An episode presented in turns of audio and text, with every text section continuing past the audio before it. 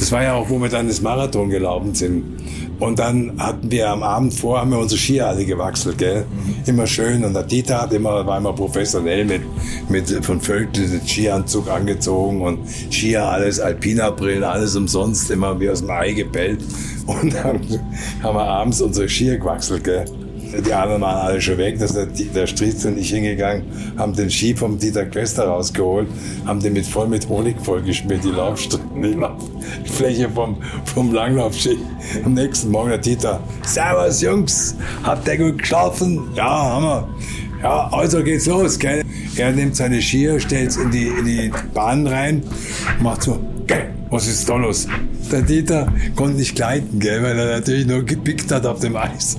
Und dem lief nach zwei Kilometer so die Soße hier runter. Wir, wir waren immer schön vorbei. Und Dieter geht's gut. Er hat mir auf, ihr habt eine Sauerei, was ihr da mit mir gemacht habt. Hier ist alte Schule, die goldene Ära des Automobils. Mein Name ist Carsten Arndt und ich begrüße euch zu Teil 2 mit meinem Gast Leopold Prinz von Bayern. Letzte Woche haben wir sozusagen das Making of Poldi gehört, wie er aufgewachsen ist, wie seine ersten Autoerlebnisse im großväterlichen Schlosspark abgelaufen sind und heute erfahren wir mehr über den Rennfahrer Poldi von Bayern, der nicht nur während der vergangenen 60 Jahre seiner aktiven Motorsportkarriere, sondern auch heute noch immer den Schalk im Nacken hat und keinen Scherz liegen lässt. Da könnt ihr euch sicher sein. Also viel Spaß nun mit diesem Teil mit seiner königlichen Hoheit Leopold Prinz von Bayern. Dein erster Profivertrag war bei Wooding nach dem, nach dem. Donald Wooding, ja. Ja, oder? In, in Hamburg. Hast du den mal kennengelernt? Nee, nee. Das ist auch Donald Wooding war, war mein erster Vertrag, genau, mit British Leyland. Ja. In äh, Hamburg. Schmeier, Christian ja. Schmeier und Thomas Davis. Mhm. Mit dem ich heute noch äh, enge Freundschaft für, äh, äh, habe und pflege. Dem geht's nicht ganz so gut, aber ähm, die drei, die wir mit diesem der, der, Christ, der, der, der Thomas Davis hat es ja ermöglicht, dass wir so ein Team aufziehen konnten. Mhm. Und der Donald Wooding war immer so ein Zigarettenraucher, immer mit dir gesprochen, you know, I want to see. Hat er immer so die Asche hin und her geschoben. Und dem habe ich auch viel zu bedanken, weil da bin ich, da habe ich ja auch äh, auf der Rundstrecke mit dem Mini. Eben, ja. Der Schmeier war auch sauschnell. Ja. Aus Sylt. Hast du den mal kennengelernt? Nee, habe ich auch nicht. Christian Schmeier, ja. Und dann Richthofen, Hans Richthofen. Mhm war auch ein schneller Minifahrer. Grohe, Alfred Grohe, sind alles so. Wenn ich das mal zusammenschreibe, wie viele Rennfahrer ich kenne, aber gekannt habe. Unglaublich. Für 60 Jahren ja. kommen und gehen schon einige. Ne? Ja. ja, geht, ja, viele, da sind weg, viele weg schon, aber, aber ähm, es war, war einfach, ja, eine unglaubliche Zeit mit Dankbarkeit, äh, dass ich die überhaupt äh, so überlebt habe. Meine Frau, muss ich auch sehr viel danken, dass sie überhaupt das Ganze mitgemacht hat. Ja. Weil für sie war das ja schlimm. Die hat ja mal Fernseher aufgemacht dann war irgendwie wieder ich irgendwo in einem Unfall verwickelt und jedes Mal, wenn sie da hat sie gar nicht mehr den Fernseher angemacht. Den schwersten Unfall hast du ja gar nicht erzählt, ne? Das ist erst danach rausgekommen, glaube ich, oder? Mit, der, mit, mit Afrika. Kyalami. In Af welchem Auto war das? Das war so ein, ähm, das war ein, äh, ein, ein, ein Prototyp. BMW mit dem, mit dem Manfred Winklock zusammengefahren. Ah, okay. Für, für Liqui Molly. Das war so ein äh, irre tolles Auto. Ich war, das war auch so eine, das ist auch so eine tolle Begebenheit. Der Manfred und ich, das war auch so, der war auch so wahnsinnig komisch. Mit dem habe ich so viel Spaß gehabt. So, so Schwab, der, der auch äh, keine Grenzen kannte, was, was die Späßchen anbetraf. Und, ähm, und Liqui Molly war, ähm, wollte, dass ich da mitfahre in, in, in Kialami. Das war damals die alte Strecke noch von Kielami und ähm, ich war dann, ähm, ja, war dann äh, runtergeflogen nach Kielami und traf dann dort Manfred, den kannte ich schon vorher. Und er holt mich dann ab mit so einem äh, Leihwagen von, von einer Firma. Und wir fuhren dann zu dem Hotel, waren so zwei Löwen, äh, Elefantenköpfe vorne dran, Kielami Ranch hieß die und da hat er das erste Mal Desert Storm gespielt. Manfred ist da vorbeigefahren, hat dann eben diese, diese Handbremse gezogen und hat dann das ganze Ding Staub aufgewirbelt und da kam man sagen, also, it's like Desert Storm und, und, und dann fuhr mir eben das Rennen und wir waren, der, der Manfred ist Start gefahren mhm. Und der Hähnle war ganz zufrieden und sagte, ja, super und so weiter. Und ich habe dann, das war so, glaube ich, fünf Stunden Rennen. Und ich habe dann ähm, das äh, Lenkrad übernommen und fuhr dann äh, so, wie ich das halt kannte. Und auf einmal in, in einem schnellen Passage bricht mir die Hinterachse ab. Okay. Und dann war natürlich, wir waren vorne gelegen, der Manfred hat das Ding in Pole Position gebracht, haben vorne gelegen mit ziemlichen Abstand. Und ich übernehme das so nach, nach einer halben Stunde fahre ich die Kurve wie immer und plötzlich bricht mir die Hinterachse ab. Hm. Ich konnte mir das gar nicht im ersten Moment erklären. Ich hatte nur das Auto nicht mehr verloren und es klickte so ein. Da habe ich gesagt, da ist mir die Hinter Hinterachse abgebrochen. Und kam quer mit, ja, was hatte ich so, 180 noch drauf. Auf 160 bin ich dann im Mauerschräg reingeknallt. Und es war ein Prototyp und da waren, die, früher waren ja die Beine vor der Vorderachse. Nur Alu, ne? War ich eingeklemmt. Und der erste Gedanke, der dann kommt, war, äh, scheiße, hoffentlich brennt das Auto jetzt nicht. Ja. Im wahrsten Sinne des ja. Wortes. Und es ging Gott sei Dank relativ gut ab, aber ich habe gemerkt bei dem Einschlag, dass es in meinem Wildwirbelsäule einen unheimlichen Knacks gegeben hat. Und dann hatte ich also, muss man vorstellen, da sitzt du so im Auto und Stille um dich herum. Gedanke, hoffentlich brennt das Auto nicht. Und der zweite Gedanke war, hoffentlich bist du nicht querschnittsgelähmt. Und fing dann meine Füße an zu bewegen und merkte, dass das alles beweglich ist. Mhm. Und die Kommandos von da unten stimmen. Und habe ich gesagt, habe ich ein Glück gehabt. Ich wurde aus dem Auto rausgeschnitten, kam ins, ins Krankenhaus, wurde geröntgt, hat festgestellt, zwei Zentimeter habe ich an meiner Länge verloren. Hab Mit einem super. Schlag? An einem Schlag. Musst du mir vorstellen. So hat es das gemacht. Einmal alles zusammengedrückt. Mhm. Und da habe ich den Arzt dort gefragt, ich sage, wie kann man das wieder ausgleichen? Nicht mehr. Jetzt habe ich meine Frau angerufen, habe gesagt, Mausi, ähm, leider haben wir das Rennen nicht zu Ende gefahren, der Motor ist kaputt gegangen. Ich wollte natürlich nicht die Wahrheit erzählen, okay. weil sie sich eh immer Sorgen um mich gemacht hat. Ja. Und da habe ich gesagt, die ähm, hat leider, ähm, ist der Motor kaputt. Ich ging in mein Hotel, zog den Rennoverall aus und stieg in meine normalen Hosen rein. War nicht so viel zu lang, die Hosen. Also wie mache ich das jetzt? Ohne dass meine Frau das merkt. Nach innen gekrempelt, wie man es bei Kindern macht. Ja, genau, mit so einem Doppelkleber. Ja. Und dann bin ich aber, äh, bin ich dann zurückgeflogen und habe dann immer heimlich ähm, die Hosen verkürzt. bin immer zu meiner Schneiderin hier in Starnberg gegangen. Habe gesagt, ich muss wieder fünf Hosen bringen, damit es meine Frau nicht merkt. Haben die um zwei mehr verkürzt, gell. Und irgendwann, drei Wochen später, ruft ein äh, Journalist an und sagt, ja, Prinzessin, ich wollte mal fragen, wie es Ihrem Mann geht. Sagt sie, dem geht's so wunderbar. Ja, Gott sei Dank nach so einem schweren Auto. und da musste ich immer ihr die Wahrheit sagen. Okay. Ja. Immer die Wahrheit sagen. Aber das war, das war einer, da war der Schutzengel wirklich viel Arbeit gehabt. Der zweite war an der Nord, an Nürburgring, 1000 Kilometer. Rennen, wo ich da mitgefahren bin mit dem Trio, in, mit dem Trio in Dream Team. Dream Team, genau, ja. Dream Team. Und ähm, da weiß ich, dass der Rainer irgendwie das nicht versteht, aber ich äh, kann es auch nicht ganz nachvollziehen, weil ich ein Blackout hatte. Ich kam da zu dem Schwedenkreuz, wir waren ja weit vorne, also in unserer Klasse vorne ja. gelegen. Und ich bin ja im Regen gefahren, hat Zacki hat immer gesagt, bremst den Polte mal ein, weil ich bin ja früher noch Bergrennen gefahren im Regen, gell. Und da habe ich natürlich das Feinfühligkeit das bekommen, bekommen ja. und habe natürlich äh, den Popometer immer sofort gespürt. Und irgendwie schlage mich da, aber ich weiß nicht mehr. Ich weiß nur, ich fuhr in die ins Schwedenkreuz rein, bevor es dann runter die Fuchsröhre geht und Filmriss.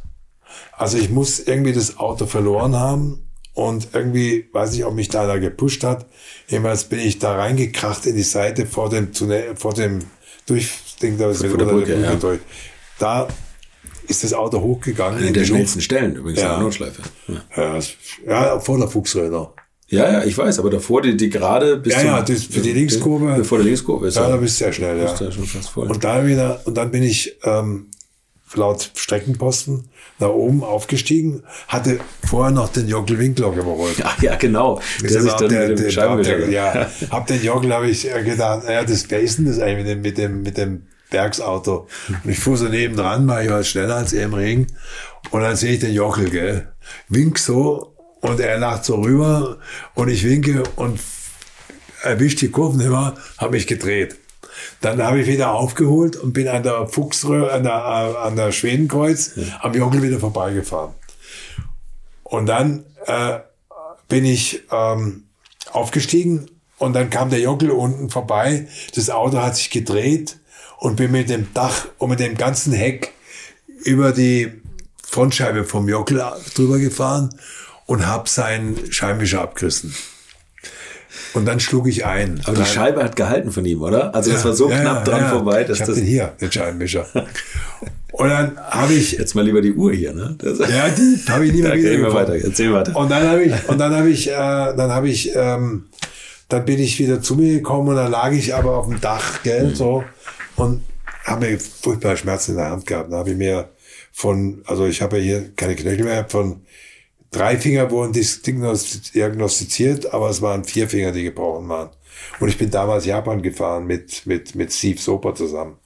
Wir lagen vorne in der Meisterschaft. Und da haben wir gedacht, schöne Scheiße. Aber wir waren richtig gut, oder? Waren Ja, die ganzen alten ja. Fahrer Ja. da. Gerd Schüler war dabei und, und Rainer. Jochen Nerpa- Jochen Nerpasch, ja. Hans Hermann war der Instruktor. Ja, ja, ja. War tolles Team. Falk war dabei, der war aber auch von Porsche. Und dann haben wir gedacht, also, dann wachte ich so auf, kam ich zu mir und merkte, wie ich auf dem Dach war und denke mir also, äh, das ist aber nicht hier schön. Das haben mir also wirklich wehgetan. Und jetzt musste O-Ton Jockel hören. Also Jockel äh, hat also seinen Scheibenwischer verloren. Jockel Schwab, gell, ich bin auch ein halber Schwab. Also, Jockel am Box, was ist los, Jockel? Hast gar nicht glauben, was gerade passiert ist. Was ist denn passiert? Sag, erzähl doch mal. Ja, stell dir vor, der Poldisch mit seinem scheiß Karre über meine Frontscheibe drüber geflogen und hat mir den Scheibenwischer abgerissen. Also, wie? Erzähl doch mal. Ah, komm, gleich mal an die Box, Jockel. hat er das nicht glauben können, gell? Das, der, nur der Scheibe, stell dir mal vor, das wäre eine andere, äh, zwei Zehntel, drei Zehntel. Da wäre ich voll in die Scheibe ja. rein. Ja.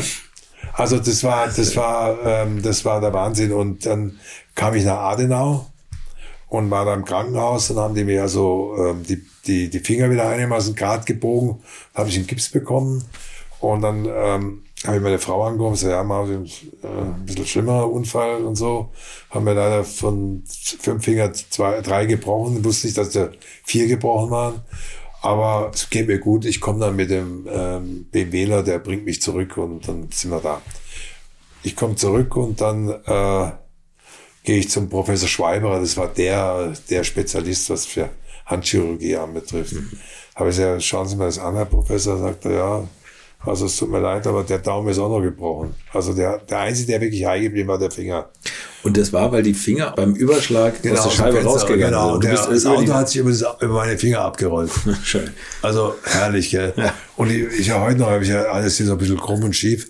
Aber ähm, dann habe ich gedacht, Herr Professor Schreiber, wie lang dauert das jetzt?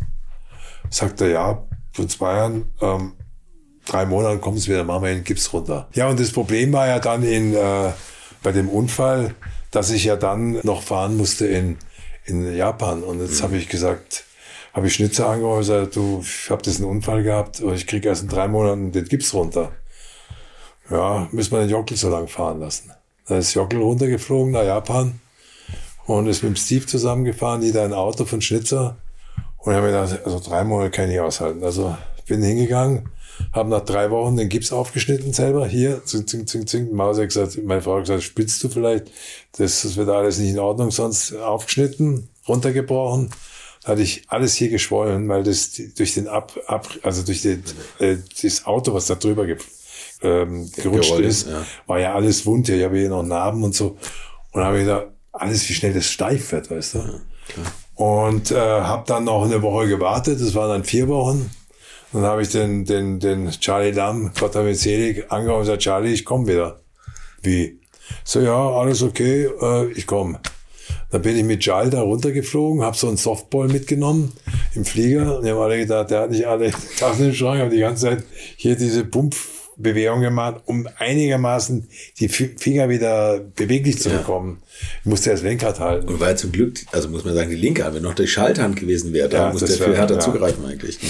So, und dann bin ich da in das, ähm, dann habe ich äh, vorm Fahren, habe ich diese Stelle, der Jogg ist wieder zurückgeflogen, vereist, habe sie eingebunden, bin dann Rennen gefahren und, äh, und ja, Und wenn danach im Rennen habe ich dann wieder die Binde runtergemacht, pff, wieder geschwollen, wieder vereist. So wie das zu Ende gefahren, wir haben die Meisterschaft gewonnen. Den Daumennagel hast du ja auch ausgerissen, oder? Äh, der Daumen war hier den, war ein Kapselriss. Also ich sage dir, ähm, dass überhaupt die Finger dran sind. Ja. Mal, Oder? Wenn dein Auto. also ich sagte, der Schutzengel da oben, den bin hat- ich sehr viel dankbar, dass das nicht mehr passiert ist. Du, Ich habe ja so einige ganz gute Überfälle oder Unfälle gehabt, die da wirklich glimpflich davon gegangen bin. Also Ja, das Einzige, was ich merke, ist die Wirbelsäule. Dass die halt äh, durch Kealami, dass da ist natürlich da ein ziemlicher Stau drin und und jedes Mal, wenn ich so eine Augendiagnostik kriege, weil bin ich alle jede Woche beim Physiotherapeuten, wenn ich da der die, die Augendiagnostik mache, sagt er, wenn ich äh, in deine Augen schaue, du, dann wird's mir schlecht, wie deine Wirbelsäule ausschaut. Aber ist ja klar, du weißt, du 60 Jahre, ich, also In den ich habe schon Kisten die Probleme. ganze Zeit, na ja, klar. Ja, Probleme mit eben jetzt die Arthrose hier, die da mich äh, dauernd beschäftigt und da rechts hatte ich ja auch ein Problem, das habe ich aber operieren lassen. Jetzt muss ich dann im Oktober, wird mir dann neue künstliches Gelenk hier reingemacht. Aber ich habe neulich einen getroffen, da, da bin ich ja nichts dagegen. Treffe ich den und sage, wie wir so im Alter ist, er erzählt halt von, von deinen Krankheiten. Ja. Sag ja, und wie, was haben Sie denn so alles erneuert? So sagt er, ich habe zwei neue Knie, zwei neue Hüften und zwei neue Schultern. also wenn ich so rumlaufe wie Sie danach, dann bin ich sehr glücklich. Dann ist gut, ja, dann kann man noch ein paar Jahre Ja. dranhängen. ne? Aber das sind du, wenn du überlegst, dass äh, mit 80 du noch äh, letztes Jahr in deiner Klasse gewonnen hast und dritter in der Klasse geworden bin, in meiner Klasse in Turnwagen und äh, zwei Rennen gewonnen habe, bin ich eigentlich mehr wie glücklich und dankbar, dass ich das überhaupt noch machen kann. Aber ich lebe sehr, sehr asketisch, also ich trinke kaum Alkohol, ähm, Ernährung, Sport, jeden Tag versuche ich da mich zu knebeln. Muss natürlich auch viel aufgeben, gell? aber trotzdem, äh, ich sag dir, das ist eine Leidenschaft, äh, macht man das gerne. Dieses Jahr fährst du auch wieder, ja, na gut. Ja, also dieses Jahr ist, hat sich ähm, ja, andere Entscheidungen getroffen worden, aber mein letztes Rennen wird Le Mans sein. Und ich meine, 80 Jahre alt, Le Mans, 100 Jahre Feier Le Mans, dann äh, 50 Jahre äh, Motorsport Frankreich. Also das Könnte ist schlimmer ich, kommen, oder? Ja, das ist glaube ich ein guter Abschluss. Und dann werde ich Dinge machen, die mir nur noch Spaß machen.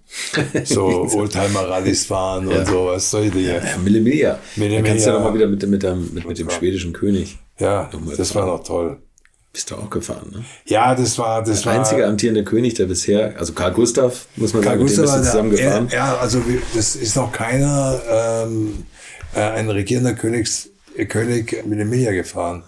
Und ich bin ja mit dem schwedischen Königshaus sehr befreundet und mein, mein, mein Patenkind ist ja der Sohn vom König, der Karl Philipp, und der auch im Motorsport betreibt, mit dem ich mal oft drüber rede, aber ich sage, du, die Kleinen nehmen dich auch nicht für ernst, du musst nur zeigen, du bist ein guter Rennfahrer. Also wir, wir telefonieren da relativ oft miteinander und ein ganz toller Junge und im Design sehr, sehr erfolgreich und ich weiß noch, ich habe mit ihm mal über die Millimilia geredet. Ja. Habe ich gesagt, du, ich fahre schon das fünfte Mal. Und ich gesagt, oh, weißt du, ich habe immer schon geträumt, einmal die Millimilia mitzufahren. Habe ich gesagt, ist dein Ernst? Sagt er, ja. Und dann haben wir das geschafft, ähm, die Millimilia zu fahren. Also er ist dann äh, nach Brescia gekommen, haben ihn abgeholt. Und dann hat der Schäufele von Chopin dann eine spezielle Uhr machen lassen für ihn und hat die Uhr ähm, mit seinem Konterfei drin, also mit seinen Initialien. Und die haben wir dann übergeben und dann hat er gesagt, es, wir haben dann ein tolles Auto, wir haben 328er Millimeter, gibt es noch zwei auf der ganzen Welt. Sind wir gefahren, Startnummer 100. Natürlich riesen Presseauflauf, Fernsehen, alles war da. Und dann hat er, will, wollte er aber auch selber fahren. Er fährt auch gut Auto. Also er muss halt immer so fahren, dass er nicht auffällt, gell, weil das mag er nicht. Ja. Und dann habe ich gesagt, und Karl Gustav, jetzt hm, tun wir doch mal wechseln. Und dann hat er gesagt, ja, ehrlich. Dann habe ich gesagt, hat er gesagt, ja, wechseln wir mal. Du darfst jetzt fahren. Und du musst dir vorstellen, das war so, da haben wir vorne zwei Motorräder gehabt, Polizei. Hinter uns die Bodyguards in dem M5 von, von, von Schweden. Und wir haben, ist es ja, ich weiß nicht, ob du mal auf der Millimilia warst. Nee, leider Du wirst ja, hast ja als Millimilia-Teilnehmer, hast du völlige Narrenfreiheit. Du kannst bei Rot drüber fahren, Du kannst, die Leute sind froh, wenn du schnell durch die Orten durch bist. Es sind immerhin so 200, 300 Autos. Mhm. Und dass halt der Tross schnell durch ist und der normale Verkehr wieder weiterlaufen kann. Und äh, wir hatten halt, ich habe da im Calcutta schon mal, äh, das Auto ist ja nicht so breit, da kannst du schon noch vorbeifahren. Italiener verstehen das. Die Italiener sind ja die, die wirklich am meisten äh, Verständnis haben bei so Oldtimer-Autos. Bin ja mit Emilia gefahren in Japan, gibt's ja auch. Da war das Verständnis auch nicht mehr so. Und Minimilia Argentinien.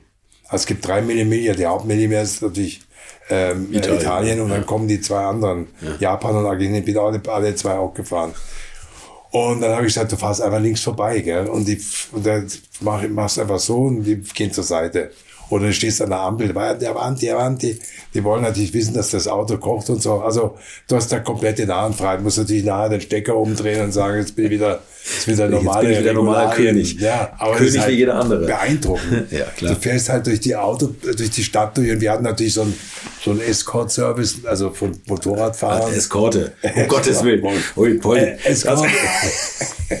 Escort. Jetzt kommt gleich wieder Harald hier ums Ecke. Ja, ja, genau, um Gottes Willen, Eskorte. Siehst du mal, wie das ist so. Ähm, äh, hatten wir eine Eskorte dabei und die haben natürlich uns begleitet, dann alle frei, überall haben die uns das, die Fahrt äh, äh, frei geschaufelt, mehr oder weniger. Und dann kommen wir in einen Ort rein und da fährt der Karl Gustav auch so das Auto und ähm, immer die Bodyguards hinterher mit dem M5 von BMW. Und habe ich gesagt, kannst du überholen in einem Ortschaft? Dann sind wir so nicht überschnell, aber halt einfach an dem Ganzen vorbei, an den, die nicht damit zu tun haben. Und wir fahren da vorbei und dann musst du dir vorstellen, ich sitze so als Beifahrer drin und auch immer sind, denke, oh Gott. der Karl Gustav so zusammengezuckt. Also das ist was passiert mit unseren Bodyguards. Gell? Das war folgendermaßen, wir sind an Autos links vorbeigefahren. Und die mit dem M5 hinterher, der war breiter. etwas breiter. Ja. Da kommt aus der Einfahrt, aus der anderen Seite ist so ein Fiat Punto raus und den hat voll der M5 getroffen.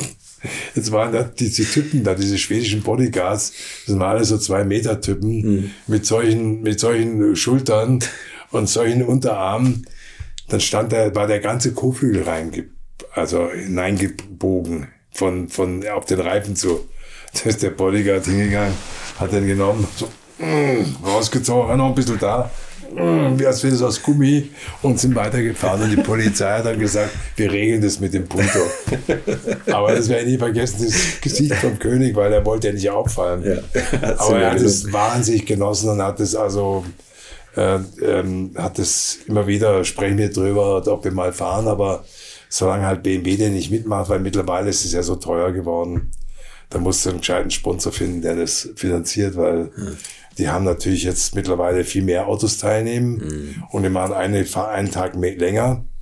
Aber ich habe diese, diese, diese Mille Miglia habe ich Italien, die Menschen, die Kultur, die Essensgewohnheiten mhm. kennengelernt und es ist einer der tollsten Länder Italien.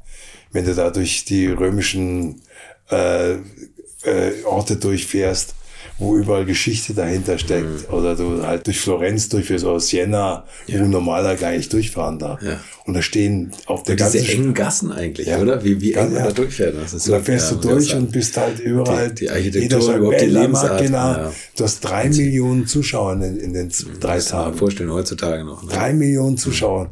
Und es ist interessant, diese Zuschauerpersonen, manche sind so schon über 70 und 80, die noch früher ihre Heroes am Fahren sehen, weißt du. Die stehen dann auf einem kleinen Hocker, sitzen da und sagen, Bella Machina, oh, fantastico, weißt du.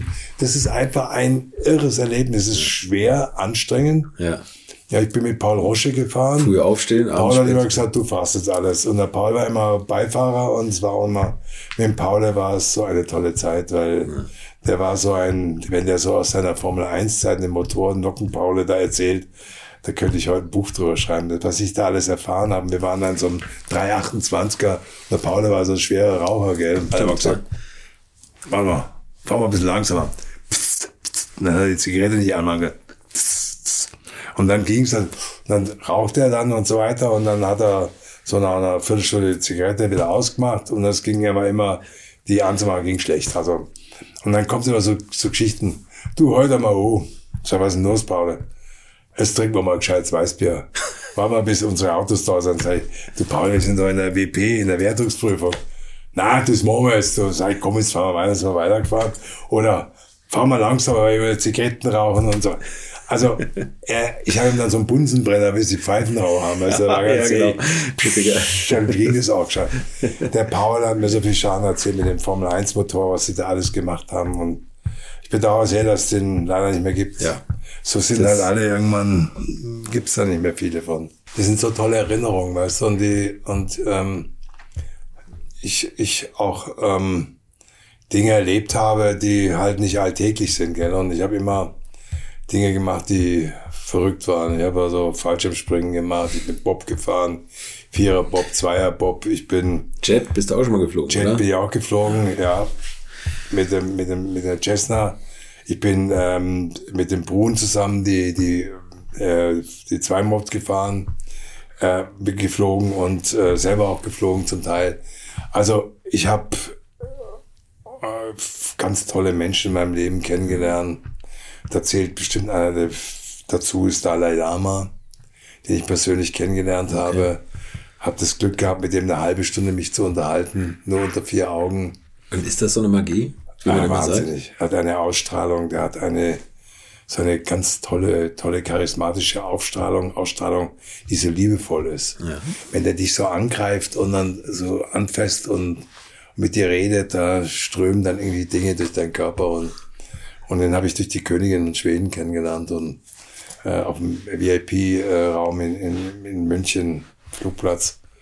Und es war, weil ich habe da diese orangenen bekleideten Buddhisten gesehen, habe ich gesagt, wer ist denn das? Und dann sehe ich den Dalai Lama, habe ich gesagt, zur, zur Königin habe ich gesagt, ich würde den so gern mal kennenlernen. Hat, er, hat sie ihre Hofdame hingeschickt, dann habe ich mit ihm eine halbe Stunde unterhalten. Es war toll, er hat mir zurück dann zum Schluss so einen Schal geschenkt, den jeder bekommt. Ja, da steht irgendwas ja. drauf. Äh, ich weiß nicht, was, es, was da drauf steht, aber wahrscheinlich ähm, You're one of my friends oder irgend sowas. Ja, Aber weißt du, auch mit diesem Namen lernst du so viele tolle, interessante wollte- Menschen Ich wollte kennen. gerade sagen, allein dieser, dieser Nebensatz, ich habe den Dalai Lama kennengelernt, okay, aber ich habe ihn durch die schwedische Königin kennengelernt. Ja, ja, Das können auch nicht so viele sagen. Nee. Und du, du hast auch, du kanntest auch die Queen, die äh, englische Queen Elizabeth, oder? Nee, die kann ich nicht. Ja, ich kann den, ich kann den Philipp, kann ich gut. Den Prinz Charles, die Lady Di habe ich kennengelernt.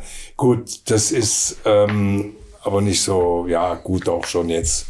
Ist es was, äh, schon was Besonderes, aber wenn du in so einer Familie aufgewachsen bist, geboren bist, dann lernst du halt unheimlich viele interessante Menschen kennen und, und, und durch den Namen kannst du halt viele Türen öffnen, die normalerweise vielleicht nicht jeder kann, aber da bin ich auch dankbar drüber, aber ich, ich genieße halt einfach auch diese, dieses, manchmal auch diese Stellung, dass man eben so äh, Leute kennenlernt, die, die halt nicht jeder die Möglichkeit hat, näher an den Rand zu kommen und ähm, äh, da waren, da waren halt einfach tolle Menschen dabei. Ich habe das gelesen, aber den, den Zusammenhang, Mensch, das sind so viele Namen bei euch in der Familie immer. Also dein Vater hat ein Buch über Papst Pius geschrieben. Im zwölften Jahr. Den zwölften, genau. Und der war, war der Patenonkel von dem von Vom der, Pfaff. Ja, Der Pater, Patenonkel vom Pfaff, der ja. Papst. Das- Ja, ja, ja. Der war, da, so war damals noch. Nuntius Ja, ja. in, in München und da war der Patenonkel, ja.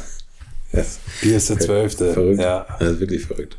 Dein Ja, Vater also- hat ganz vieles leider nicht miterlebt. Ne? Der ist, dein Vater hat le- leider ganz vieles davon nicht miterlebt. Nee, der ist leider sehr früh Den- gestorben durch Ja. einen Flugzeugabsturz, Und- und 49. Mit, mit einer alten Kriegsmaschine Mit ist er 49 abgestürzt. Jahren, ja, mit der alten Do, ja. 1969.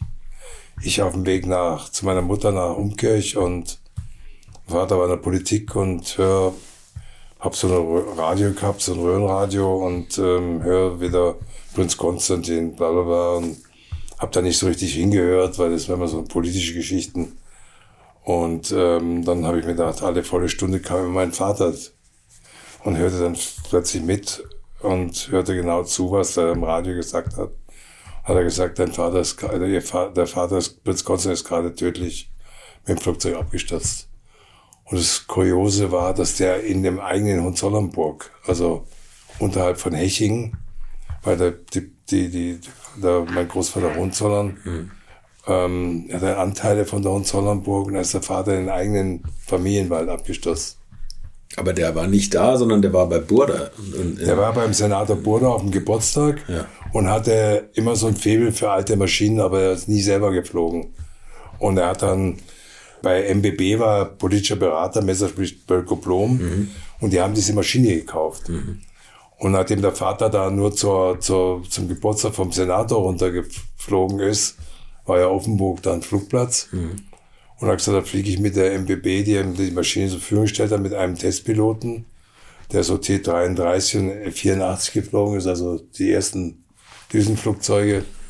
Und mit dem ist er geflogen und die haben ja kein AFI gehabt und sind aus komischer, unerklärlicher ähm, Weise sind die über eine Schwäbische Alb geflogen. Die war bekannt, dass sie eben Gefahren mit sich brachte. Nebel, schlechtes Wetter, Front etc. Da sind sie drüber geflogen, weiß warum und ich und ist dann eben äh, in Hechingen abgestürzt. Im und, eigenen Wald. und das Schlimme, ich war damals 26 und höre, höre das im Radio, dass mein Vater tödlich verunglückt ist. Er hat eine wahnsinnig spezielle Verbindung zu meinem Vater gehabt. War eben auch so ein Freundvater, mit dem ich viel, viel erlebt habe. Und aber leider alles viel zu kurz, dadurch, dass ich eben bei den Hohenzollern aufgewachsen bin. Aber das ist zum Beispiel Schicksal. Ja. Und, und, und ich, ich hätte so viel, so viel von meinem Vater noch ähm, erleben möchten mit seiner Politik und mit seiner, ich glaube, er wäre sogar Ministerpräsident von Bayern geworden, war ein toller Politiker, anerkannter Politiker. Das Interessante ist, ich habe so ein bisschen so, äh, glaube er so ein bisschen an Geister und an, an Seelenwanderungen und an diese Dinge. Und ich glaube auch, dass diese Reinkarnation gibt, dass auch ähm, die Seele weiterleben wird, in welcher Form auch immer. Und das Interessante war, ähm, ich, ist noch gar nicht so lange her, vielleicht so 15 Jahre, träume ich, ich sehe meinen Vater in seinem Haus ganz klar und deutlich und ähm, sehe ihn dort sitzen im Stuhl, wo er immer gesessen ist und sagt, Vater, du lebst ja. Wir waren alle so traurig, weil du verstorben bist. Und da antwortete er, ich lebe nicht in dieser Zeit, ich lebe in einer anderen Welt. Aber ich werde immer meine, meine ähm, Hand über euch halten, dass nie ein großes Schicksal passiert. Und das habe ich mit einem Priester mich unterhalten und der hat gesagt, ähm, sie haben ihn wirklich gesehen. Und das war für mich unglaublich. Es war ein, ein unglaublicher Moment, äh, den Vater wieder so zu sehen, wie er war. Und, und ja, war toll. Mit deiner Großmutter hast du auch sowas erlebt. Ja, Großmutter auch. Äh, Großvater war verstorben und wir waren in Umkirch. Und meine Großmutter wusste immer, dass ich so ein bisschen an, an Geister glaube. Und ähm, mein Wichtigstes war, was passiert nach dem Tode? Was passiert mit der Seele? Was, wie geht's weiter? Das ewig, ich bin ja katholisch, ewig weiterleben.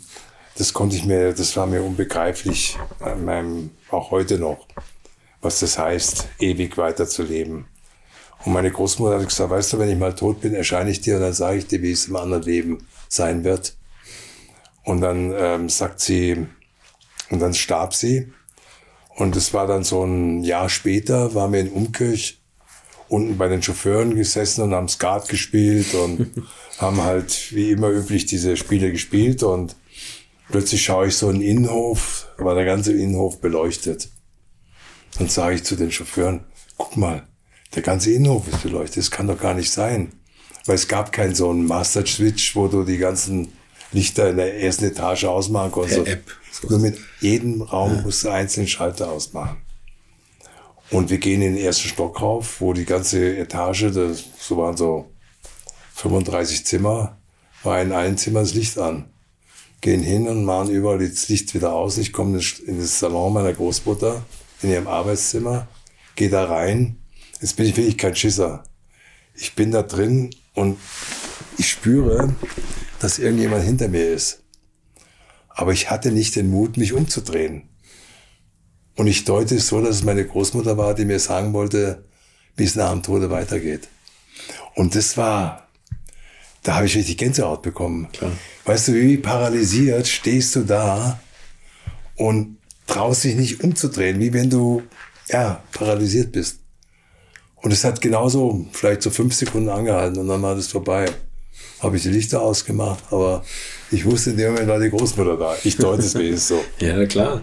Ist doch, also ist doch eigentlich schön, oder? Wenn man, das, Ja. so, wenn man das so erlebt. Also es war ja, ich hätte natürlich, ähm, aber stell dir vor, ich hätte mich umgedreht und sie wäre wirklich, hätte mir erzählt, wie es nach dem Tode. Aber es hat, glaube ich, nicht da oben haben wollen. Erlaubt. Ja, vielleicht auch gut so. Ja. Dann, Aber ich habe da so oft solche Begegnungen gehabt, und klar in so einem Schloss, weißt du, da sind immer so Ja, da- da- spooky ja, Geschichten und ähm, Ja. der Parkettboden, wenn es im Winter äh, äh, geht auseinander, im Sommer zieht er sich zusammen, da knarzen die irgendwas. Balken und so. Und da kommt schon so der Gedanke auf, es muss irgendeiner, der da. Aber ich habe auch so ein paar Begebenheiten gehabt, wo einer gelaufen ist, weißt du? Hab richtig Schritte gehört, die dann äh, durch den Schlossgang gegangen sind. ist ja wirklich unheimlich. Ja, ja. Also ich, ich habe ich hab wirklich in meinem doch, ähm, ja, in meinem etwas längeren Leben viele Dinge erlebt. Aber ähm, auch äh, viele nicht so schöne Dinge, aber die, die schönen Dinge, die bleiben ja natürlich immer in Erinnerung. Und ähm, also der Vater war für mich schon, es hat mich schon emotional getroffen. Ja, Also ich- ihn wieder zu sehen und äh, wissen, ja. Und irgendwann erscheine ich dir wieder, hat er noch gesagt. Und dann mit dem Priester unterhalten, er sagte, hast ihn tatsächlich gesehen. Ich glaube, wenn man an sowas glaubt, dass man es auch wirklich sehen kann. Ja, da mag was dran sein. Wenn man das Ja. immer so ablehnt, dass das dann vielleicht nicht, Ja, nicht erscheint. ja, Oder man das gleich wegdrängt. ja. Es ist so die andere Seite vom Poldi. Ja, also, das ist äh, sehr gut. Reden wir wieder über weltliche Dinge. Der nächste nach British Leyland war ähm, Steinmetz Opel. Oh Für ja. die bist du auch gefahren. Ja, mit dem Klaus Steinmetz. Ja. Ja, das war, das war auch ein ähm, interessanter. Ich habe neulich den, den Sohn getroffen, da in, in Ja, ich weiß, der, der macht jetzt wieder relativ viel. in ne? Bayersbronn, in, in äh, Solitude. Solitude, da haben wir gesehen, ja. Habe ich getroffen und es war auch toll, den, den Sohn mal kennenzulernen und über den Vater mehr zu erleben und äh, mehr zu erfahren und ähm, und es war ein sehr schöner Austausch zwischen ihm und und mir und es sind halt so, weißt du, so Leute, die man früher relativ lang kannte und ich war noch damals mit dem Willi Kausen. Wir fuhren ja zusammen das Rennen in, in ähm, Spa-Francorchamps auf dem er fuhr einen Commodore und ich fuhr einen Commodore. Ich hatte damals einen skandinavischen Fahrer drin. Der kam leider nicht zum Fahren, weil ich auf einer Öllacke rausgerutscht bin und bin, es war ja damals alles gar nicht so richtig äh, abgesichert. Da fuhrst du durch so einen Ort durch, gell. War nur rechts und links waren so ein paar Strohballen. Also Spa Franco schon war wirklich krass, ja. Das war, Ja, ja, und das war, aber es war irre. Das war, und der Commodore war ein unglaubliches Auto. Der war geradeaus unheimlich brutal und stark, aber Fahrwerk war so ein bisschen schwierig. Also, da hatte zu viel Power, um das Fahrwerk das irgendwie so richtig hinzukriegen. Aber wir hatten da ganz gute, gut ähm, vorne mitgefahren und äh, ja, dann ist, bin ich da leider ausgefallen äh, was der Klaus nicht so lustig fand, aber ich, ich konnte es beweisen, dass es nicht meine Schuld war, da war Öl.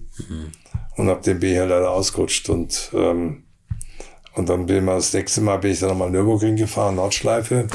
Da habe ich dann das, Fahrrad, das Rad verloren. Gibt's auch Fotos von diesem, von dem Auto, von dem Steinmetz-Auto. Dann ist mir das Vorderrad, hat mich überholt, denke mir, was ist da los? Ich bin ja auch wieder ausgefallen. Also mit dem Steinmetz-Auto bin ich, glaube ich, zwei Rennen nur gefahren. oder ja, das drei. war nicht so. Ja, ganz wenig. Aber VW kam dann ums Eck mit der Formel Super V. Ja, Das erste Mal Formel fahren. erstmal Formel fahren und da fuhr ich für ATS Ja. Günther Schmidt. War eine tolle Zeit und da fuhr im, ähm, im Keke Rosberg, Keke Rosberg, mit. ja. Und Thomas Tevis und unser Sponsor war dieser Herrenausstatter Uwe. Otto Kern? Mo Uwe Kern, genau, Mode Racing Team. Und äh, wir hatten, ähm, das, ich, mit dem kam ich eigentlich gut zurecht mit dem Formel Super V. Da waren auch die tollen schwedischen, skandinavischen Rennfahrer dabei, die alle dann zum Teil auch in die Formel 1 gegangen sind. Es war so ein, ich weiß noch, dann bin ich gefahren mit dem Formel Super V. Freddy Kodolinski fuhr noch damals mit. Der war sauschnell. Der Freddy ist dann Formel 2 gefahren bin Günter Schmidt und ich bin da bei der Formel Super V geblieben. Und wir waren auf der auf Nordschleife und es war immer so wahnsinnig komisch, jetzt im Nachhinein, dass ähm, wir immer ganz wenig Benzin noch dabei hatten, damit das Auto schön leicht war und eine gute Zeiten hingebracht haben. Und dann weiß ich, dann bin ich mal unterwegs ausgefallen, also weil ich kein Benzin mehr hatte. Ich hatte immer so ein 5-Mark-Stück dabei. Und dann habe ich, ging mir das, weil wusste nicht, ob das Benzin, wie viel er verbraucht, blieb natürlich stehen da im Namen Karussell. Und dann Stand der Retti da schon beim Kanister. Ja, ja, da, da standen die Leute an der Seite, ich sag, ich habe den Helm, und, hat jemand von euch Benzin? Ich brauche normal, super. ja, ich habe einen Kanister, fünf Liter Kanister. Sag, gib mir den, hab dem fünf Mark in die Hand gedrückt, hab dem da reingeschüttet, bin weitergefahren. und, und da habe ich auch, mit dem habe ich auch, mit dem, mit dem Formelauto, da bin ich ja dann äh, Vizemeister geworden auf der Rundstrecke. Und äh, in Neubiberg bin ich noch gefahren, habe ich auch das Rennen gewonnen. Also war ich schon gut unterwegs und schnell unterwegs. Und ich werde nie vergessen, ich hatte dann, ich weiß nicht, ob der Jochen Engel dir was sagt. Nee. Das, der ist auch mal Formel Super gefahren. Wir waren auf der langen Geraden in Nürburgring, ich war glaube ich an dritter Stelle oder so. Und der, und der, der Jochen Engel saugte sich ran an mich. Und er kam so neben mir und dann habe ich gesagt, er soll hinten bleiben, weil das zu gefährlich ist, wenn der da jetzt, weißt du, da kommt dieses, dieses Loch dann. Ja. Und dann kommt dieses Schlängel dann und dann habe ich gesagt, er soll hinten bleiben. Und er schaut mich an, ich schaue, wir haben es kaputt gelacht. Und dann bin ich mal auch an der Nordschleife gefahren und da war ich auch sau schnell unterwegs. Und dann plötzlich habe ich das Auto verloren. Auch wieder da, hohe Acht ist es, glaube ich. Kann sein. Weißt ja. du, nach der langen Geraden. Nach, nach dem Karussell, wo das dann so ja, hochgeht, oder was? Ja, Und dann, aber dann die lange Gerade vom Start und Ziel. Wie heißt denn noch äh, diese Die lange Passage? gerade vorm Stell, also vor, vor Döttinger Höhe. Döttinger Höhe, ja. Ja. Und dann danach das Ding, das Genau, danach. Die geht? Vollgas. Ja. Und ich habe gesagt, die geht Vollgas, aber in eine richtige Linie bin. Und ich bin da, da run- runtergebrettert. Und irgendwie habe ich das Auto in der, in der, in der Kuhle verloren, habe mich gedreht, bin rückwärts irgendwie reingeknallt und, und haben haben nicht viel passiert und so und denke mir, ja, fahrst dann wieder weiter. Wenn den ersten Gang reinmachen, dann geht der erste Gang nicht rein. Habe die Gänge durch, ging nicht. War das ganze Getriebe 50 Meter woanders gelegen. habe ich das komplette Getriebe von dem, von dem Superbau verloren. Aber das habe ich alles so ganz gut überstanden und mit dem, mit dem habe ich, bin ich wirklich gut gewesen mit dem Formel Superbau. Da ich, Da, da gab es doch diesen Trick hinten, weil das Getriebe war ja ganz hinten. Ja. Und es wurde ja von hinten so geschaltet, Ja. dass man immer, wenn man den Leuten hinten auf die Spitze Genau, gefahren ist, ist der Gang noch rausgeschnitten. genau, und der ja. Kurt Bergmann Ja, hat genau. so eine Plakette ja, vorgeschweißt. der hat so ein Ding, wo Sein- das, sein- sein ja, der ist Keilmann auch da. schon toter Kurt. Ja, ich weiß. Bei dem sein Geburtstag war ich noch dort. Oh, echt? In Wien, ja, ja, in Wien. Ich habe ihn auch noch einmal treffen dürfen. War nicht gut genug drauf, um Nee. irgendwie so einen Podcast aufzunehmen, aber ich habe dann Nachruf gemacht. Sogar noch mit, mit Helmut Marco. Oh ja. Und so, also da haben noch viel was erzählt. Aber der war, der war, der, der, der war ein toller Typ. ja, toller Tüftler, ja. Mit Kurt habe ich viel, viel Freude. Wir sind auch dann Aspern gefahren und so weiter. Weiß ich auch, da bin ich auch noch gefahren ähm, mit für ihn und dann ähm, ist mir ähm, während dem Fahren die ganze Motor, die ganze Karosse hochgegangen. haben mich fast stranguliert. Da hat- haben die vergessen, die Schrauben richtig anzuziehen. Ich sah aus wie so ein Dragster, weißt du. Da war plötzlich alles frei hier vor mir. Und es hat mir fast die, die Gurgel abge, abgedrückt. da. Ach Gott, da gab's so viel, da gibt's so viele wahnsinnige Geschichten, die, äh, die ich toll überstanden habe. Und deine, deine einzige Meisterschaft hast du gewonnen in Amerika. Da kam ein Ja. Mr. Hopkins auf dich zu und das äh, Ja, ich habe ganz tolle Idee das gehabt. war das war eine tolle Geschichte. Also die muss ich sagen, die war die war irre. Ich habe kennengelernt in in Garmisch bei den bei den GIs einen Typen, der war Hauptmann, also äh, was ist das? Colonel, nee, Colonel, Captain war der. Captain und der war immer auf den Flugplatzrennen, wo ich da für Alpha gefahren bin. Von neun Rennen habe ich acht gewonnen für Auto König. Und der, und der hat mich fahren sehen und hat gesagt, wir, wir haben ein Rennen in Alaska, das ist nordamerikanische Eismeisterschaft. Geht vier Wochen lang. Jedes Wochenende auf zugefrorenen Seen werden da die Rennen gefahren. Und dann hat er mich so angesprochen, ich sage, ah ja, das wäre doch mal toll, wenn wir mal dich einladen könnten und du kannst da so ein Rennen mitfahren.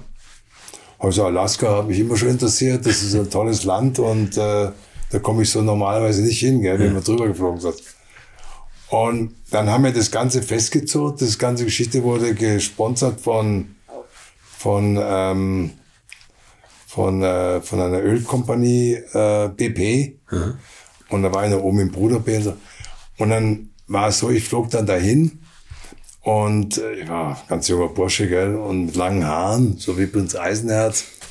Und dann äh, waren wir gelandet in Anchorage und dann sagt die Stewardess, ja, ich möchte bitte im Flugzeug bleiben, weil es kommt eine Special De Delegation, die sie abholen möchte. Und dann sind die anderen alle rausgegangen und ich habe dann mal so aus dem, aus dem Fenster rausgeschaut, da sehe ich plötzlich, wie so eine Delegation kommt mit so einem roten Teppich unterm Arm, gell? Und der wurde dann so ausgerollt und dann war dann der Senator auf Alaska da gestanden, Miss Alaska, dann der Bürgermeister von Anchorage und noch ein paar, zwei andere. Den Senator und den Bürgermeister weggeschickt und bist mit Miss Alaska losgelaufen, oder? ja, pass auf. Und dann bin ich dann ausgestiegen und sagte der unten, I just want to know where is this prince because I'm waiting now. So it's me. Dann hat er gedacht, da kommt so ein seriöser mit so kurzen Haaren, da kommt mit so langen Haaren mit Prinz Eisenherz und marschierte dann so fast grüßend die Delegation und sehe die sind bis Alaska. Blonde mit blauen Augen und also bildhübsches Mädel. Und es sieht mich und funken und hin und her funken. Also es war, war eine ganz, ganz besondere Person. Also die, die war, ähm, die war ja, also eine ganz wenigen Miss Alaska, die wirklich also beeindruckend war. Und und dann haben wir, sind wir in den VIP-Raum reingekommen und dann äh, war dann der Senator, hat mich willkommen heißen, da habe ich dann so ein Warwurst bekommen, also vom äh, äh, Wasserbüffel oder ja, genau, so, so, so ein Pin. Das ist eine große Auszeichnung. Und dann war ich da und sagte, hier ist Ihr Bodyguard. Das war so ein zwei Meter, so ein Rescue Man der die, die, die Landung immer im Meer, die, die, die, die Mondlandung. Ja, genau. Ja. Der nicht Mond, aber die Meere unten äh, gelandet sind, diese, äh, diese, diese Kapseln. Die Raumkapseln, ne? Haben die, die rausgeholt und so weiter. Einen Prügel. Also er war zwei Meter. Aber der bestand nur aus Muskeln. Der hat so einen Trapezhals gehabt und sagt, well, I'm your bodyguard. I have to look, take care of you. Und say, okay, wonderful. Und dann haben wir, sind wir dann in Singen, dann fuhr ich dann ins Hotel und da war ich dann ähm, in dem Hotel untergebracht und dann war mein Bodyguard, der gesagt, ja, er wird jetzt, muss jetzt nach Hause und möchte gerne zu seiner Frau und er wird mich morgen früh wieder abholen. Okay. Und dann, die Miss Alaska hat bei ihm angefragt, ob ich, ob sie mal mit mir Abendessen gehen möchte. also, ob, ob ich mit ihr gerne Abendessen ja. gehen möchte. Habe ich so gemacht, war ein sehr netter Abend, aber ähm, das war, ähm, war wie du ins Stottern kommst. Super. Wie du ins Stottern kommst. Ja, ja. ich muss aufpassen.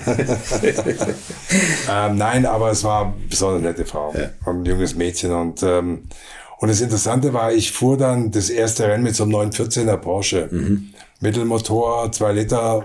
Ähm, und dann haben wir so diese Heroes angeschaut, die alle so Stingrays und Corvettes fuhren mit Doppelzwillingsreifen hinten mit Spikes und also die waren schon lange, da waren so Heroes, die bekannt waren als die Gewinner der immer von nordamerikanischen Eismeisterschaft. Und ich in meinem 914er. Und er war auch nicht hergeschickt, der war aus dem Showroom von Porsche, okay. mit dem bin ich gefahren. Und wie es halt so ist, die, die haben dann nach ungefähr sechs, sieben Runden, haben die durch die Hitze der Spikes so Rillen reingefahren. Mhm. Und das war wie auf Schienen, gell. Und ich war hinter einem und der kam mir nicht vorbei, dann bin ich einfach oben vorbei und hab den überholt runter. Da waren sie schon ganz schockiert, dass ich da solche, solche Aktionen da mache. Und dann habe ich dann, äh, um das abzukürzen, habe ich das erste Rennen gewonnen. Und dann sagt der Journalist zu mir, sagt er, What Prince, what do you say? You just won the race. Oh, I think it was luck. weißt du, um das bitte zu untertreiben. Und der andere kam und sagte, you know, you just overtook me, you can't do that. Ich gesagt, entweder machen wir Rennen oder machen wir hier Taxifahrten. Und dann war das so, dass dann jede Woche Ende war so einem anderen zugefrorenen See. Aha. Dazwischen war äh, große Aktion. Einmal mit, mit den Schlittenhunden fahren, mit dem großen Dogmascher Atlas hieß der. Das sind so 14 Hunde, die haben ja gezogen, das ist diese Weightpulling-Hunde, mhm. was ist dieser Huskies ja, da, ja. mit so einem Anker geschmissen, damit überhaupt, das halten die nicht an, gell. Und mit dem bin ich dann gegen den Senator in, der, in Anchorage gefahren. Und ich war natürlich fit, gell? ich bin immer mitgerannt mit den, und der war halt hinten auf dem Schlitten drauf gestanden und hat immer, immer, hey, hey, gemacht. Ich war immer schneller und bin dann schon so mit 40 Meter Vorsprung, haben mich die Leute da unten festgehalten, bis dann der Senator kam. um, damit es nicht so ganz schlimm ausschaut für ihn. Und dann kam das Senat, haben sie zuerst umdrehen lassen und dann haben sie mich gesagt, das war nicht sehr nett von euch. Hab den wieder überholt und bin dann nicht zielhaft gewonnen. Und es war, es war, dann war ich im Budo Bay oben, habe mir angeschaut, wie die das Öl raus ähm, holen aus, dem, aus der Erde. Es war also hochinteressant mit so einem Learjet da hochgeflogen, minus 50 Grad. Und so ging die Zeit eigentlich vorüber und überall stand drin eine Zeitung, er ist beliebter wie der Kaiser Hirohito und jeder erkannte mich und ich wurde mal eingekleidet mit so, mit so einem Wolfpelz, weißt du, alles mit Mütze, Handschuh, ähm, Parker, Schuhe bis darauf, alle mit Wolfspelz eingedeckt. Und das war, ich musste immer, war immer im Fernsehen und dann war immer, muss ich das Ding anziehen, damit ja der mich gesponsert hat, auch sieht, dass ich den anhab. Und es ging alles so vier Wochen und, ähm, und dann habe ich jedes, jedes Rennen gewonnen. Und dann haben die gesagt, also, das ist ja Wahnsinn, da kommt so ein Prinz aus, aus, aus Deutschland, aus Bayern und gewinnt gegen die ganze Elite, gell? Ja. Und äh, war dann nordamerikanisch Eismeister und waren alle etwas entsetzt und enttäuscht, dass sie von mir geschlagen wurden. Und jetzt habe ich mir gedacht, nächstes Jahr kommt die Einladung, dass ich meinen Titel verteidigen kann, nichts mehr, kam nichts mehr. ja, das war meine einzige Meisterschaft, ich gewonnen habe. Vier Rennen waren das. Ja, aber ist doch, also ein Rennen bin ich gefahren mit offenem Fenster, das mir bei, bei minus 50 Grad habe ich die Tür zugeschlagen, ist mir das Glas implodiert. Und da ich, sind wir immer in 20 Runden gefahren. Bei 50 Grad minus, ja, mit deine Finger abgefroren und, und die Füße, das war furchtbar. Und dann kam ich in, in München an und meine Frau, also meine Freundin, damalige Frau, hat dann, ich habe dann das alles angezogen, weil es viel zu schwer war, weil das Übergewicht zu viel, zu groß war fürs Gepäck. Habe ich es einfach angezogen. Dann war ich da in Frankfurt und dann sagt der Zöllner, ähm, sind Sie hier überhaupt auf dem richtigen Flieger geflogen? Sagt er, sei wieso? naja, sie müssten eigentlich immer in die Regionen hinkommen, wo es minus 40, 50 Grad hat. Sag, nee, das Ding ist so schwer, sonst hätte ich so viel Übergewicht gezahlt. Und komme in München an, in Riem damals. Und meine Frau, es war 72 ist. Und meine Frau, äh, meine Freundin damals, jetzige Frau, schaut zu den Spiegel, denkt immer so, das kann doch nicht sein. Jetzt, jetzt Mütze bis runter, wie so ein Eskimo sah ich aus. Und immer, und dann kam ich da raus, sagte, ich glaub's nicht, dass du das bist mit dem ganzen Zeug da. Ich habe geschwitzt wie der Wahnsinn, weil es ja 20 Grad plus da drin hat in dem Abend. Also war, war eine tolle Zeit. Dann habe ich zweimal Erdbeben erlebt. In der Zeit? In, in der Zeit. Moment? Das ist der Wahnsinn. Das ja. ist wie so ein Rollen. Das glaube ich. Das, und, das muss und dann mal so, dann wackeln die ganzen Lampen. Und das Tolle war, du hast das Gefühl, dass einer im LKW vors Haus gefahren. Ein, ein Riesending und die waren hin und her, sind geschwungen, da wieder, was weiß das eigentlich? Träume ich da? Oder ist wirklich war am nächsten Tag, habe ich dann meinen Bodyguard gefragt, sagt er, nee, das war echt ein Erdbeben, habe ich zweimal erlebt. Krass, oder? Äh, beeindruckend. Ja. In Japan habe ich auch erlebt ein Erdbeben. Wie ich da die japanische Meisterschaft gefahren bin. Aber nur so ein kleineres, aber trotzdem hat gewackelt. Ja. Wahnsinn. Und deine Frau war nie dabei, ne? Bei den Autorennen nee, und so hatte keine Die Lust hat zu, immer oder? wieder äh, solche Situationen erlebt, wo es mir halt ein bisschen wehgetan hat. Und dann sagt sie, da möchte sie nicht dabei sein. Aber okay, okay. die ist, ist ähm, im Motorsport war sie, sie war mal in, in äh, Sylt dabei, wo ich den Gesamtsieg gewonnen habe mit dem Turbo vom Albrecht Krebs. Auf da war sie dabei, ja, da habe ich die alle niedergebügelt, alle. Das war so ein super Auto mit dem Turbolader, weißt du, wenn da eine M1 vor dir war, also kurz die Schraube angedreht, war es vorbei und runtergeschraubt. und da habe ich den Gesamtsieg gemacht. Das war das war doch alles mit Warsteiner. Warsteiner hat viel, viel dazu beigetragen. Der Klaus Kramer, Gott habe ihn selig, mhm. war einfach ein toller Sponsor von mir. Mhm. Weil wir auch eng befreundet waren und da habe ich immer gesagt, du Klaus, ich würde so gerne mal Gruppe C fahren. Da sagt er, ja, und? Ja, sei ich mit dem Waldi Brun zusammen. Ja, war Wahnsinn, was das damals gekostet hat. Hat er einfach hingeblättert. Und damals war die Brauerei ja unglaublich im, im Auftrieb. Dem, ich weiß noch, wir, wir, wir das erste Mal zwei Millionen Hektoliter verkauft. Also es gibt nichts mehr drüber. Bis sieben Millionen Hektoliter haben die verkauft. Jetzt geht's wieder runter. Ja. Aber es war, war einfach, war tolle Zeit mit ihm und ich war ja auch dann, wie er so krank war, der ist ja dann in diesen Rotor gekommen von dem Hubschrauber da in St. Moritz. Ja, das weiß Hat sich die ganze Schulter weggetrennt. Ja, ja. Was? Der Klaus war, der Klaus war, war sehr, sehr schwerer Alkoholiker und ähm, der hatte dann irgendwie, ich glaube, seine Skistiefel vergessen. Und der Hubschrauber war schon unten am, am Platz. Seitdem dürfen die ja nicht mehr laufen, wenn die einsteigen. Erst dann dürfen die Rotoren gestartet Und der war werden. am Heckrotor drin. Ja, und der ist dann hinten rumgegangen. Da war auch der Peter Kramer noch dabei. Und hat ihm das ganze Ding weggerissen. Die ganze, der Heckrotor.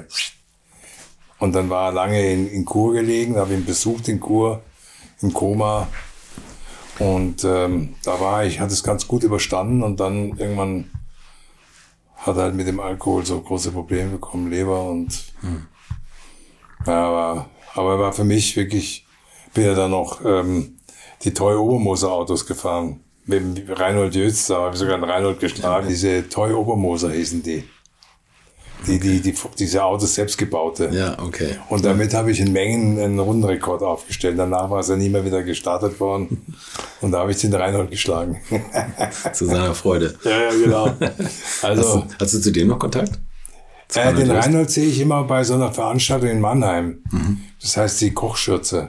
Da bin ich Ehrenmitglied und dann sehe ich ihn wieder ab und zu. Okay. Aber wir freuen uns, wenn wir uns sehen und der Reinhold, ähm, ja, der war schwer, schwieriger Mensch. Der, mit dem habe ich, glaube ich, in der Zeit, wo ich für ihn gefahren bin, nur zehn Sätze gesprochen. Echt? Ja, ja. Okay. Der war sehr introvertiert, also war nicht sehr gesprächig und äh, das war eigentlich schade, aber er war, jetzt ist er viel gesprächiger als damals. Ist er? Ja, ja. Er ist halt, er ist wirklich introvertiert und ähm, ich habe nie erlebt, dass er mal so richtig, aber ich habe ihn jetzt mal ein paar Mal getroffen, äh, da bei dieser äh, äh, Schürze, Kochschürze. Da war ein bisschen gesprächiger, aber ich glaube, ich in der ganzen Zeit dann nie so viel gesprochen, wie ich ihn gefahren bin damals, wie jetzt bei der Kochschürze. es ist nicht einfach, Ja, gehen wir mal so okay. sagen. Ja, ja. ja. Muss Aber den Hans hast du auch, einen Hans Hermann, oder? Hans Hermann habe ich schon, ja. Ja. Aber ich freue mich, dass ich, äh, dass du mich dazu zählst. Dass ich dich gefragt habe, freust du dich? Ja. voll die, okay. Nee. Nee, du, warst ja, du ich- warst ja einer der ersten, an dem ich, an dem ich rumgegraben Ja, habe. ich weiß. Ja, aber ich finde es trotzdem toll. Na, also bitte, du bist ja nun der. Ich bin ja eine gute Gesellschaft, oder? Ja, das ist ganz okay, ne? Und es ist halt auch so, weißt du, ähm, ich bin ja anders im, im Motorsport als äh, in den anderen äh, Situationen, wo ich dann die Familie vertreten muss. Ja, ja, natürlich. Da kann ich ja, natürlich klar. nicht so mich geben oder aufführen wie beim Motorsport, weil da würde ich sofort die Familie alle Hände über den Kopf schlagen und sagen, um Gottes Willen, mit dem können wir ja gar nicht. Und das, da bin ich halt der Poldi, weißt du. Ja, und, ja, aber ist doch toll, oder? Wenn ja, man das, und, wenn man und so zwei macht so einen. Spaß und, und wir, und es sind auch Dinge, die, die nicht nach außen geraten. Und wenn wir mal abends über die Stränge springen, dass das also nicht jetzt jeder zu hören bekommt und das ist schon toll. Einmal müsst ihr eine Ausnahme machen, wenn dieses Dreierding ist mit, mit Striezel und mit Dieter Quester. Ja. Dann Aber eins will ich dir sagen, bei den Zweien, die ähm, können austeilen und auch einstecken. ja, das glaube ich. Das glaube Weil, ich. Ja. weil jeder versucht es ja noch zu toppen, gell? Also gerade mit, mit dem Dieter oder mit dem Striezel da so eine Situation da, wo ich, weiß noch, in Hockenheim, da war ich im Hotel und dann komme ich zurück und da war, weil ich hatte so einen Auftritt da in, in, in Nähe von, von, von Mannheim, bei Heidelberg da irgendwo und dann komme ich zurück, war kein Bett mehr in meinem Zimmer gelegen. Es war alles weg, ausgeräumt. Kein Schrank, kein Bett, nur noch die Matratze. Und am nächsten Morgen muss ich früher aufstehen. Da habe ich gesagt, das ist eine Sauerei. Also wer, wer wusste natürlich, dass der Striezel, der war zwei Zimmer weiter wie ich. Und da bin ich, habe ich ziemlich schlecht geschlafen. Dann haben wir doch früher alle immer diese, diese Frühstückskarten rausgehängt, weißt du, die so angestrichen worden ist, was man Was man bestellt. möchte. Ja, Ja, okay, genau, okay, aufs ja. Zimmer. Ich sagte, jetzt hau ich euch eine rein. Dann habe ich beim Striezel seinen Frühstückszimmer-Bestellungszettel genommen. 13 Eier mit, äh, 13 Spiegeleier mit Schinken. 15 mal Rühreier mit kleingeschnittenen Schinken und Schnittlauch. Äh, sechs gekochte Eier, äh, Aufschnitt Käse, Aufschnitt Schinken, so und so viel Brot und so und so viel Semmeln. Hat gekostet damals 500 Mark, dieses Frühstück. In der Früh, der Striesel klopft bei ihm, gell. Ja, was ist los? Ja, Frühstücks. Ihr Frühstück haben wir da. Drei Mann kamen da rein und haben ihm das Frühstück äh, serviert. Der wusste natürlich sofort, wer das war. Ja. Und hat mich natürlich verdächtigt, was ja auch stimmte. Und seitdem hat keiner mehr so ein Ding rausgehängt. da war auch mal in dem, in, dem, in, in, in, in, äh, in dem Hotel, haben wir auch mal ähm, in Waldorf, haben wir auch mal äh, dem Kleriker Zoni seine Tür mit Bischsteinaufkleber zugeklebt. Da war dann in der Früh war äh, Training, Formel 1. Und dann äh, kommt der, der Kleriker Zoni raus aus seinem Zimmer. Ja, hier ist Kleriker Zoni. äh, ja, was ist, äh, Regazzone? Ha, ich komme aus meinem Zimmer nicht raus. So, dann sperren Sie es doch auf. da haben wir ein Dieter Quester sein Auto auf, auf so eine Treppe raufgestellt. Sein, sein privaten BMW.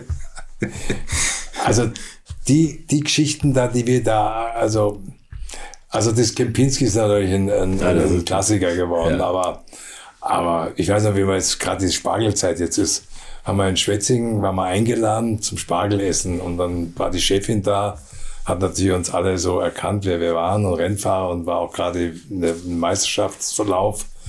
Oh ja, also ich fühle mich sehr geehrt, dass Sie heute bei mir zum Spargelessen kommen. Sag, ja, gerne. Und dann haben wir gesagt, wir brauchen eine ganz große Platte. Wir waren so zehn Mann mit Spargeln. Ja, die, die, die, das mache ich für Sie, die mache ich für Sie sofort.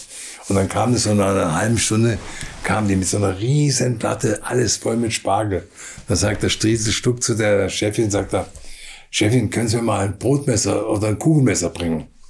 Ja, wieso? Ja, ich bräuchte es mal. Ist er hingegangen, hat mit dem Kugelmesser die ganzen Köpfe abgeschnitten, den Rest können Sie wieder mitnehmen. Sympathisch, ja. So, Ja. so wie man ihn kennt. Ne? Das, ja, aber du, wir haben ja nur so sagen, wir haben auch, aber, äh, aber den Herbert von Karajan, den kanntest du doch wahrscheinlich, oder? ja, ja, klar kannte ich den. Also auch schon vor dem Knallerbsen. Ja, ja, ich kannte den, äh, ich habe den ein paar Mal kennengelernt. Okay, ja. ja, wir haben, ich weiß nicht, wir haben da wirklich, ähm, uns fiel da immer was ein. Am meisten hat der Günther Traub unter uns gelitten. Ja? Wo wir immer so Fitnesstraining Der- gemacht ja. haben in St. Moritz. Ja. Okay. Der Hub, der hat, glaube ich, drei Kreuzzeichen gemacht nach zwei Wochen, wenn wir wieder abgereist waren. Da hat auch der, der Dieter Quest mir irgendwas erzählt, wo sie, wo, Die die, sie das Auto komplett in Eis eingepackt haben und er das Ja, oben ja. aufsägen musste. Ja, ja, also der war mal, der war, hattest du bei der Outtake-Sheet erzählt? Ja, ich wohnte, ich, der, der, der Dieter wohnte bei mir. Ich hatte jemanden, der hat so eine Wohnung gehabt, da haben wir gewohnt, nicht unten im, im Kulm oder wo. Und wir haben das nachts Auto hingestellt, gell, dann sind die hingegangen, haben das Auto überschüttet mit, mit heißem Wasser und haben dann das mit Klosettpapier eingewickelt. komplett, aber da haben sie, glaube ich, fünf Rollen Klosettpapier da und das war komplett zu. Und wir hatten ausgemacht, dass wir äh, zum Fitness, also zum Fitnesstraining war die erste, bevor wir dann einen Rundlauf um den See gemacht haben, haben wir gesagt, wenn einer zu spät kommt, pro Minute fünf Franken. Und der Dieter und ich sind da hingekommen, kommen runter und sehen plötzlich das Auto völlig eingeeist, weil da hat es ja mindestens 20 Grad minus da in der Nacht. Und haben dann aber das nicht richtig fertig gebaut. Wir hatten nur noch vielleicht eineinhalb Minuten, um da runter an den Fitnessraum von den Eishockeyspielern zu gehen. Haben das oben in ein Loch reingekratzt und der Dieter hat die Tür aufgemacht und ist dann so runtergefahren und hat dann, und dann hat es ein Polizist gesehen da. Und der hat sofort gepfiffen und hat gesagt, was ist da los? Er glaubt, ihr seid ja ganz verrückt, oder? Mit dem Auto so rumzufahren. Entweder steigen sie ein oder sie lassen das Auto stehen und erst dann, wenn es gewaschen ist, können sie weiterfahren. Nein, wir müssen ja gehen, weil wir haben ja äh, jetzt ein Fitnesstraining. Das ist mir völlig egal. Die haben ja keinen Humor. Nee, nee. Völlig egal. Dann haben wir, glaube ich, fünf Minuten zu spät gekommen. Waren schon mal 25 Franken zu, zu, zu viel, äh, haben wir zu zahlen gehabt. Aber das, das war, das war immer eine irre Zeit. Da war der Gerhard Berger dabei. Der, war die, Der war auch, glaube ich, gut dabei, oder? der Gerhard war auch gut dabei. Schlimmsten war die Lili Reisenbichler. Das war unser, unser Opfer. Ne, Die Lili, die kam äh, das erste Mal auch zum Fitnesstraining, war ja auch Werksfahrerin bei BMW. Und dann ähm, äh, wurde ein Zimmer reserviert und dann hat sie, hat sie ihren Freund dabei, den Roshi dabei gehabt. Und dann haben wir das Papier vom Direktor genommen, haben draufgeschrieben, sehr geehrte Frau Reisenbichler, uns ist zu Ohren gekommen, dass Sie unerlaubt Ihren Freund mit dem Zimmer aufgenommen haben. Wir bitten Sie doch höflichst am nächsten Morgen Ihren Freund anzumelden. Der Hoteldirektor vom Kulm. nächsten Morgen kommt, die- geht die Lilly runter und sieht den Zettel und sagt, ja, ähm, äh, Herr Hoteldirektor, ist mir wahnsinnig peinlich, aber ich muss Ihnen leider äh, was mitteilen, was Sie vielleicht jetzt ziemlich verärgert hat, aber ich komme dafür auf, ist kein Problem. Ja, was meinen Sie denn? Ja, Sie haben doch geschrieben, wegen meinem Freund, den ich dabei hatte, hieß übrigens irgendwie Roche oder so, mein Roche. Und ähm, ich melde natürlich selbstverständlich an und ähm, zahle auch dann schon für die Übernachtung. Da weiß ich gar nichts davon. und, und dann, das Schlimmste war, das war wirklich gemein, also war echt gemein. Da waren wir noch einen Tag da, übernachtet, am nächsten Morgen mal Koffer packen, gell. Und die Lilly äh, hatte ihren Koffer schon halbwegs fertig gepackt, haben wir drei tote Forellen da reingelegt in ihren Koffer. Und die musste ja mit dem Zug nach Worms fahren. Gell? Das konnte sie alles wegschmeißen, die ganzen Klamotten. Das ist einfach sympathisch. Was war uns alles so einfach, oder? Wir haben mal auf so einem, wir waren mal beim, beim Mittagessen und dann haben, die- das waren so junge Damen mit, mit Jet-Set-Anzügen, weißt du, die, das war damals die, die große Mode in St. Moritz. Jeder, der was von sich hält, der musste Jet-Set-Anzüge anziehen. Okay. Und da waren zwei so Damen neben uns mit Jet-Set-Anzügen. Und wir, und wir haben bestellt äh, Würstel mit Senf in der Tube, gell? Und da war, weiß nicht, wer das war, aber jedenfalls haben wir die Tube, das Strich, die haben die präpariert, die haben die zugedreht auf ganz großen Widerstand, also richtig, also fest zugedreht. Und dann geht der Henmar die Tube auf dann spritzt der ganze Senf rüber zu den beiden mit dem, mit dem Jetsack-Anzug. Der war voll von oben mit, mit dem, mit dem Se- Senf vollgesprüht. und da war noch, noch eine Geschichte, aber die haben dann, auf.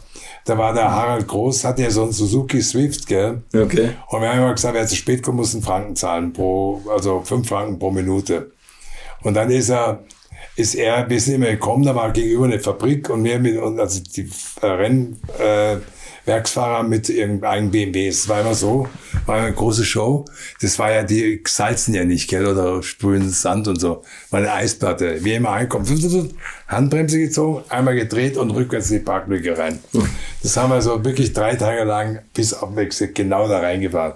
Und der arme äh, äh, Günther Traub war schon völlig entsetzt und die haben draußen immer applaudiert und so weiter. Und ein schönes Tal war ein Kamangier dort gestanden, frisch restauriert. Harald war zu spät dran, kam auch wieder, äh, Handbremse gezogen, voll in den Kamangier mit seinem Swift rein. genau an, an der, wo es am meisten wehtut. Da kam ein Schweizer da oben runter. Er, äh, Sire, ich habe euch die ganze Zeit beobachtet, da ist eine Sauerei. Mein Auto ganz frisch restauriert, komplett wieder kaputt. Und dann muss der arme Günther Traub antreten. Den hat er so zur Schnecke gemacht. naja, wir haben immer, wir haben immer viel Spaß gehabt, auch mit, mit dem Harald, der auf Skiern, kannst du den Harald, der auf Skiern vorstellen? Nee, das kann ich Also, tatsächlich nicht. Bewegungstalent ist er nicht. Weil immer mit seinen langen Motor in der Hüfte? Ist er doch, in der Hüfte ist er bestimmt ganz elastisch. Naja, aber der hat so einen komischen Stil, der konnte nicht gleiten oder irgendwie. Das war ja auch, wo wir dann das Marathon gelaufen sind. Da war ja so, dass wir einmal Marathon gelaufen sind, die ganze Strecke. Und dann hatten wir am Abend vor, haben wir unsere Skier alle gewachselt, gell? Immer schön. Und der Dieter hat immer, war immer professionell mit, mit von Völkel den Skianzug angezogen und Skier alles, Alpina-Brillen, alles umsonst, immer wie aus dem Ei gebellt. War auch wirklich gut im Skilauf, war mit seinen O-Beinen damals noch. Und dann haben wir abends unsere Skier gewachselt, gell? Und dann mit so einem Korken abgezogen und dann in die, in die Kühlkammer gestellt. Und da waren wir schon alle, die anderen waren alle schon weg. Da ist der, Stritz und ich hingegangen, haben den Ski vom Dieter Quester rausgeholt, haben den mit voll mit Honig vollgeschmiert, die Laufstrecke, die Lauffläche vom, vom Langlaufski. Am nächsten Morgen der Dieter, Servus Jungs, hat der gut geschlafen? Ja, haben wir. Ja, also geht's los, gell? Jetzt werden wir hingehen und werden unseren Marathon laufen. Er nimmt seine Skier, stellt's in die, in die Bahn rein, macht so, was ist da los? Gell, sein Thermometer, Temperatur stimmt, was ist los? Dann Günther drauf sagt, also, jetzt geht's los. 3, 2, 1, 0, los. der Dieter konnte nicht gleiten, gell, weil er natürlich nur gepickt hat auf dem Eis. Und dem lief nach zwei Kilometer so die Soße hier runter. Wir waren immer schön dabei. Und Dieter geht's gut. Er hat mir auf, ihr habt eine Sauerei, was ich da mit mir gemacht habe. Dann ist er so immer den Berg kam er ganz gut rauf, weil er Grip hatte, gell. Aber beim Runterfahren, dann musste er immer nachschieben, weil er nicht runterkam. Es hat ungefähr so eine Stunde gedauert, bis der Honig runter war. Dann haben wir gesagt, da hat er sich so drüber geärgert. Ich, dann, ich weiß nicht, da war ich dann, ähm, äh, ähm, hat er sich revanchiert, aber ich war das, gell? Ich war immer der, der es war. Dabei waren es nicht nur ich allein, sondern die anderen auch. Dann haben wir abends immer in dem, in dem, in dem, in dem ähm, ein Spannungsbad mit dem Wasser von, von der, der Gegend. Mhm. Und da war ich halt, da haben wir uns immer reingelegt und dann haben die immer so, diese wahnsinnig spannende Musik, also bang und doing, also Entspannungsding und ich lieg da so drin und höre immer so bang, dong, bing und denke mir, was ist denn da los? Und auf einmal höre ich so ein Plätschern, gell? stand der liebe Dieter vor mir und hat da reinbieselt, gell? Meine Farbe war. Ach Gott, ich könnte stundenlang davon erzählen. Wie war es, Rennen zu fahren bei Walti Brun? Ja, war toll. Also 84, Walti, 83, nee, 84 ging's los. Ja, glaub 84, glaube ich, ja, 84 ja. ging's los. Ja, war toll. Also mit, mit, mit ähm, M1. Walti, mit dem M1, dann mit dem Warstein und 956. 956. Das ist ja tatsächlich nochmal ein Riesensprung gewesen Boah. für dich, oder? Also das war ein tolles Auto, der 956 und ich fuhr auch dann nochmal 962, aber da ist mir einer reingefahren. Aber der 956, das für mich war eine der größten Erlebnisse Le Mans. Mhm. Ich meine, weißt du, damals, das war 380, auf wir da runtergebrettert sind, die gerade. Der Kegel hat immer gesagt, spinnst du? Das ist viel zu gefährlich, viel zu über deine Verhältnisse zu Keke schnell. Rosberg hatte ich ja, den, ja. Und dann habe ich gesagt, Kegel, das werde ich schon selber noch entscheiden können. Aber es war es war schon unglaublich. Weißt du, du hast da natürlich da, dieser Porsche hat auch ein, ein, ein sensationelles Fahrwerk gehabt und er hat auch technisch war der einfach immer top. Da hast du nie auf die Armaturen alle halbe Stunde mal draufgeschaut, ob die, ob die Temperaturen stimmen. Aber das Auto war einfach, auch von der Optik her, einfach ein tolles ja. Auto. Ja. Und ich finde den, den 956er und damit Waldi, der immer Top-Autos hingestellt hat, mhm äh, war das natürlich für mich äh, ein großes Moment da, mal die Höchstgeschwindigkeit meines Lebens zu fahren. 380 bin ich mit keinem anderen Auto gefahren. Und dann mit dem 956er und dann die Situation zu erleben, dass du dann nachts dann diese Geschwindigkeiten nicht so richtig fahren konntest, weil du einfach nachts einfach langsamer fährst. Mhm. Ja, es war dann einfach ähm, diese Ground-Effekt, das musste erstmal auf der Zunge zergehen je schneller du fuhrst, umso mehr das wird nach unten gezogen, mhm. nach unten gesaugt. Aber mehr du gehst vom Gas runter, dann geht er aus dem Ground-Effekt raus und fliegst ab, weil er keine Stabilität mehr hat. Und das alles ähm, mit zu verarbeiten war für mich ganz schön schwierig. Und der Bob Atkins, mit dem wir zusammengefahren sind, und ich weiß auch, wir haben, ich habe damals die ersten G-Forces erlebt, die wirklich bei 6, 7 waren. Und ich habe immer gedacht, in, der, in dem S da hinten, bevor die, die, die, die, Musa, die die Musan kam, war, war auf den Körper unheimlich äh, Last war das. Und da hast du extra äh, Training gemacht mit so Expander, damit eine Muskulatur, ich hatte mal äh, interessanterweise damals 43 äh, Kragengröße. Jetzt habe ich noch 39.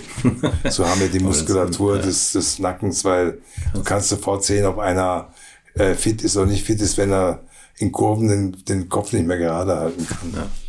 Und ähm, der, der, der Bob Atkins war ähm, einiges älter als wir.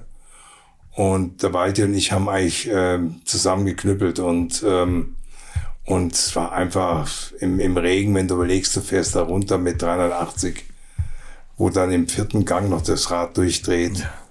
Also da musst du wirklich Hirn abschalten, so ungefähr. Und ja. ähm, ähm, ich war im Regen ja immer sau schnell, weil ich das eben gewohnt war mit dem Popometer, aber es war natürlich im Regen lebensgefährlich. Hm.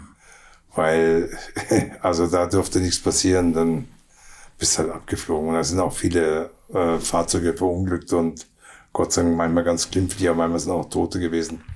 Aber es war für mich ein Unvergessen. Wir haben, ich habe dann so Statistiker, ich habe getrunken zwölf Liter Wasser. Mhm und habe fünf Kilo abgenommen. Also ich bin ja zu dritt sind wir gefahren, also nur drei, acht Stunden bin ich gefahren. Nur in Anführungsstrichen. Und die ganze Nacht habe ich im Wald durchgeknöppelt und, und dann kam eben dieses, äh, wir waren dann wirklich immer auf Podiumskurs, mhm. kamen schon die Werke zu uns rüber, brauchte noch Ersatzteile. Die wussten, dass wir Konkurrenten sind und wir da vorne mitfahren können. Und dann haben wir, dann haben wir ähm, von, die, von denen, wo wir unterstützt, die kamen immer zu uns, braucht ihr noch was? Können wir euch noch helfen? Also wir waren richtig mhm. anerkannt als Privatteam. Waldi war ja eh ein Phänomen für mich. Also der war ja, der hat immer eine Flasche vorher Bier getrunken, bevor er gestartet ist. Also wie war's? Ja, bin ich ein bisschen beruhigter. Waldi war ein wirklich toller Kamerad, ein ehrlicher Mensch, der alle seine Verträge eingehalten hat, wo du nie hast nachgefragt, du Waldi, die Kosten sind noch nicht gedeckt und so. Das war bei ihm kein Thema. Mhm. Und, und Waldi war ein echtiger, richtiger Freund und, und, und Teamchef, der, der halt wirklich ähm, uns auf, auf Händen getragen hat, weil er einfach wusste, was er für Leute da hat. Und ich habe mich gefreut, dass ich dazu gezählt habe. Und ähm, deswegen ähm, hatte ich dann auch den dritten Platz bei ihm auf dem Auto mit dem Bob Atkins. Ich brachte natürlich Warsteiner mit. Das war natürlich die Voraussetzung von Warstein, dass ich da mitfahre auf dem mhm. Auto. Aber das erste Mal, weißt du, und das ist ja so ein Auto. Aber ich habe mich so, wie so bei dem Formel 1 auch, ich habe mich sofort mit dem Auto wohlgefühlt. Ich habe mir, ich habe gewusst, das Auto ist sicher und hat auch die ganzen Voraussetzungen, um mit dem Auto zu siegen, mit Walti, seinem Team. Und ähm, wir haben ja dann einen eigenen Masseur gehabt. Wir wurden dann immer nach eineinhalb Stunden Fahrt natürlich am Macken massiert und äh, am Körper, damit wir wieder fit waren. Für Es war immer so, es fuhren vor einer und dann war der zweite, der zweite gewesen, der musste schon Standby waren, mhm. sein oder dritter geschlafen. Okay. Und es war nachts natürlich anders. Da war da Bob Atkins eben durch seine Augen, er hat schlecht gesehen in der Nacht, haben wir alles durchgeknüppelt, der Wald. Und ich weiß, ich habe dann dem Doppelturn dem Wald das Auto übergeben und die haben dann neue Bremsen, neue Reifen montiert und da hat der Waldi, glaube ich, äh, ein bisschen übertrieben und ist an der Porsche-Kurve rausgeflogen. Hm. An zweiter Stelle insgesamt. Wir haben ihn wieder zum Fahren gebracht. Aber dadurch, dass wir nicht mehr 380 fahren konnten, gerade 300, da ist das Auto schon instabil gewesen. Ach, der ist so kaputt gegangen, die Karosse, ja, wo der Ground-Effekt Ganz alles aufgerissen, die Seite. Okay. Und dann haben wir, haben wir ähm, nur noch diese Geschwindigkeit fahren und sind sukzessiv immer mehr zu den Viertplatzierten gekommen mhm. und haben gehofft, dass wir wenigstens den dritten Platz noch halten. Wir waren ja Zweiter. Und dann die letzte halbe Stunde hat uns der, der Vierte überholt. Dann sind wir nur Vierter geworden insgesamt. Es war wahnsinnig enttäuschend, aber ich sag dir, da, das war ein, ein Erlebnis da nachts, diese, diese ganzen Riesenräder und Schießbuden und da war ein, ein Markt, wo die Leute halt nebenher noch und oben fuhren, flogen Zeppelin, da waren immer die Platzierungen drauf, an welcher Stelle man war und du konntest auch in den ganzen Shops die Modellautos schon kaufen. Und ich weiß noch, ich hatte da so ein Team Fans von mir, die sind überall mitgereist, wo ich gefahren bin. Es waren so sechs Leute. Und da war auf der Unotier war ein Restaurant. So bei, da hast du so 320 drauf gehabt. Und dann haben die gesagt, ah Mensch, das wäre doch toll, wenn du mal an dem Restaurant ganz nah vorbeifahren könntest, da bitte wir mal miterleben, diese, diese Hochgeschwindigkeiten. Und da war nur eine, eine, eine Leitplanke und dann kam das Restaurant. Also die waren ungefähr so drei, vier Meter weg von, von der Rennstrecke. Mhm. Und ich erinnerte mich daran und bin dann daran vorbeigefahren mit 320, 330. Und die kamen dann nachher zu mir, es war im Training, kam der und sagt, das haben wir sowas überhaupt noch nie erlebt. Sag, wieso? Du hast gemerkt, wie du die Bugwelle vor dir her schobst und dann kam was vorbei. Und er hat gesagt, ehrlich, ihm ist das Cordon Bleu aus dem Mund gefallen, wie ich da vorbeigefahren bin. es sind einfach so, weißt du, Leute, die sich dann, ähm, wo du dich dann erinnerst während des äh, Trainings, ich habe doch denen versprochen, dass ich da vorbeifahre. Da muss man das auch einhalten. Erinnere ich mich an das ja. und dann, dann bin ich da vorbeigefahren und habe mir gedacht, also es muss für die ein besonderes Erlebnis sein. Aber jedenfalls, es war natürlich traurig, aber es war ähm, ein tolles Erlebnis mit so einem Auto, mit so einem perfekten Fahrzeug, mit dem Team und mit den Mechanikern waren wir wirklich, wir hätten es gewinnen können. Mhm. Musst du dir mal vorstellen. wegen so einem kleinen Fehler. Aber Das ist ja manchmal so, ne? es ist so ein Mensch, der, mir hat das immer gesagt, der Rauno Alton, Menschen sind dazu da, dass sie Fehler machen. das sagt Rauno. Rauno, ja. Der Professor. Ja, der Professor. Und, ähm, und das ähm, ist halt einfach so. Man ist nicht kein Roboter. Ja, absolut. Man, man ist ein Mensch und man muss auch, ich meine, es wird jetzt eh eine, eine irre Zeit angehen mit der künstlichen Intelligenz. Ich bin mal gespannt, ob sich das irgendwie durchsetzt, weil das ist ja nicht ganz ungefährlich. Das ist ein andere, anderes Thema. Aber wie gesagt, ähm, Motorsport ist schon was Tolles. Ja, und das war eigentlich eine tolle Zeit von den Autos, finde ich, schlägt da mein Herz noch am höchsten. Da bist du 635 gefahren, M1 und 996 Porsche 956. 956. Ne? Was für eine geile Formel Zeit. 1. Ja, diese Formel 1 Ferrari. Sag mal, als du Formel Super V gefahren bist und danach ja auch Formel 3 und Ja. so, ne? Wieso ist es keine Formelkarriere geworden? So, ganz einfach zu erklären, die, die Autos waren damals von der Technik her noch nicht so weit, dass, ich habe ja anfangs gesagt, ich hätte gerne die technische Know-how jetzt in den damaligen Autos drin gehabt, da wären wenig, viel weniger Leute verstorben. Ich habe einfach durch die Verantwortung, die ich habe, habe ich äh, die Formel 1 nicht angenommen. Ich hatte ja Angebot vom, vom, vom Günther Schmidt, Schmidt, Formel 2 zu fahren, neben dem Freddy Kotolinski. Aber ich habe mir das lange überlegt, meiner Frau drüber gesprochen und habe gesagt, also bitte tu mir einen Gefallen, mach das nicht. Weil da musste natürlich schon nochmal ganz anders sich vorbereiten. Aber es hat mich eben doch, bin ich Formel 1 gefahren und das habe ich äh, also als so tolle Erinnerung und so ein tolles Erlebnis und ja, sind so Highlights in deiner Motorsport-Karriere, äh, wo du solche Dinge erlebt hast und die möchte ich ja nicht missen. Und wenn du mich ganz ehrlich fragst, wenn ich jetzt wieder die Chance hätte, sowas zu machen, würde ich es genauso wieder machen.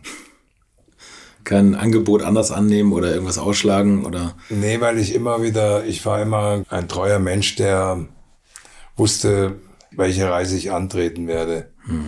Und ähm, ich immer dem Unternehmen BMW sehr dankbar bin, weil ich einfach A, das selber erarbeitet habe, das, wo ich jetzt bin, und B, für mich einfach, wie wir das anfangs schon gesagt haben, die beste Identifikation für mich war, dort zu fahren und heute noch äh, einen Vertrag zu haben mit BMW. Das haben wenige. ja.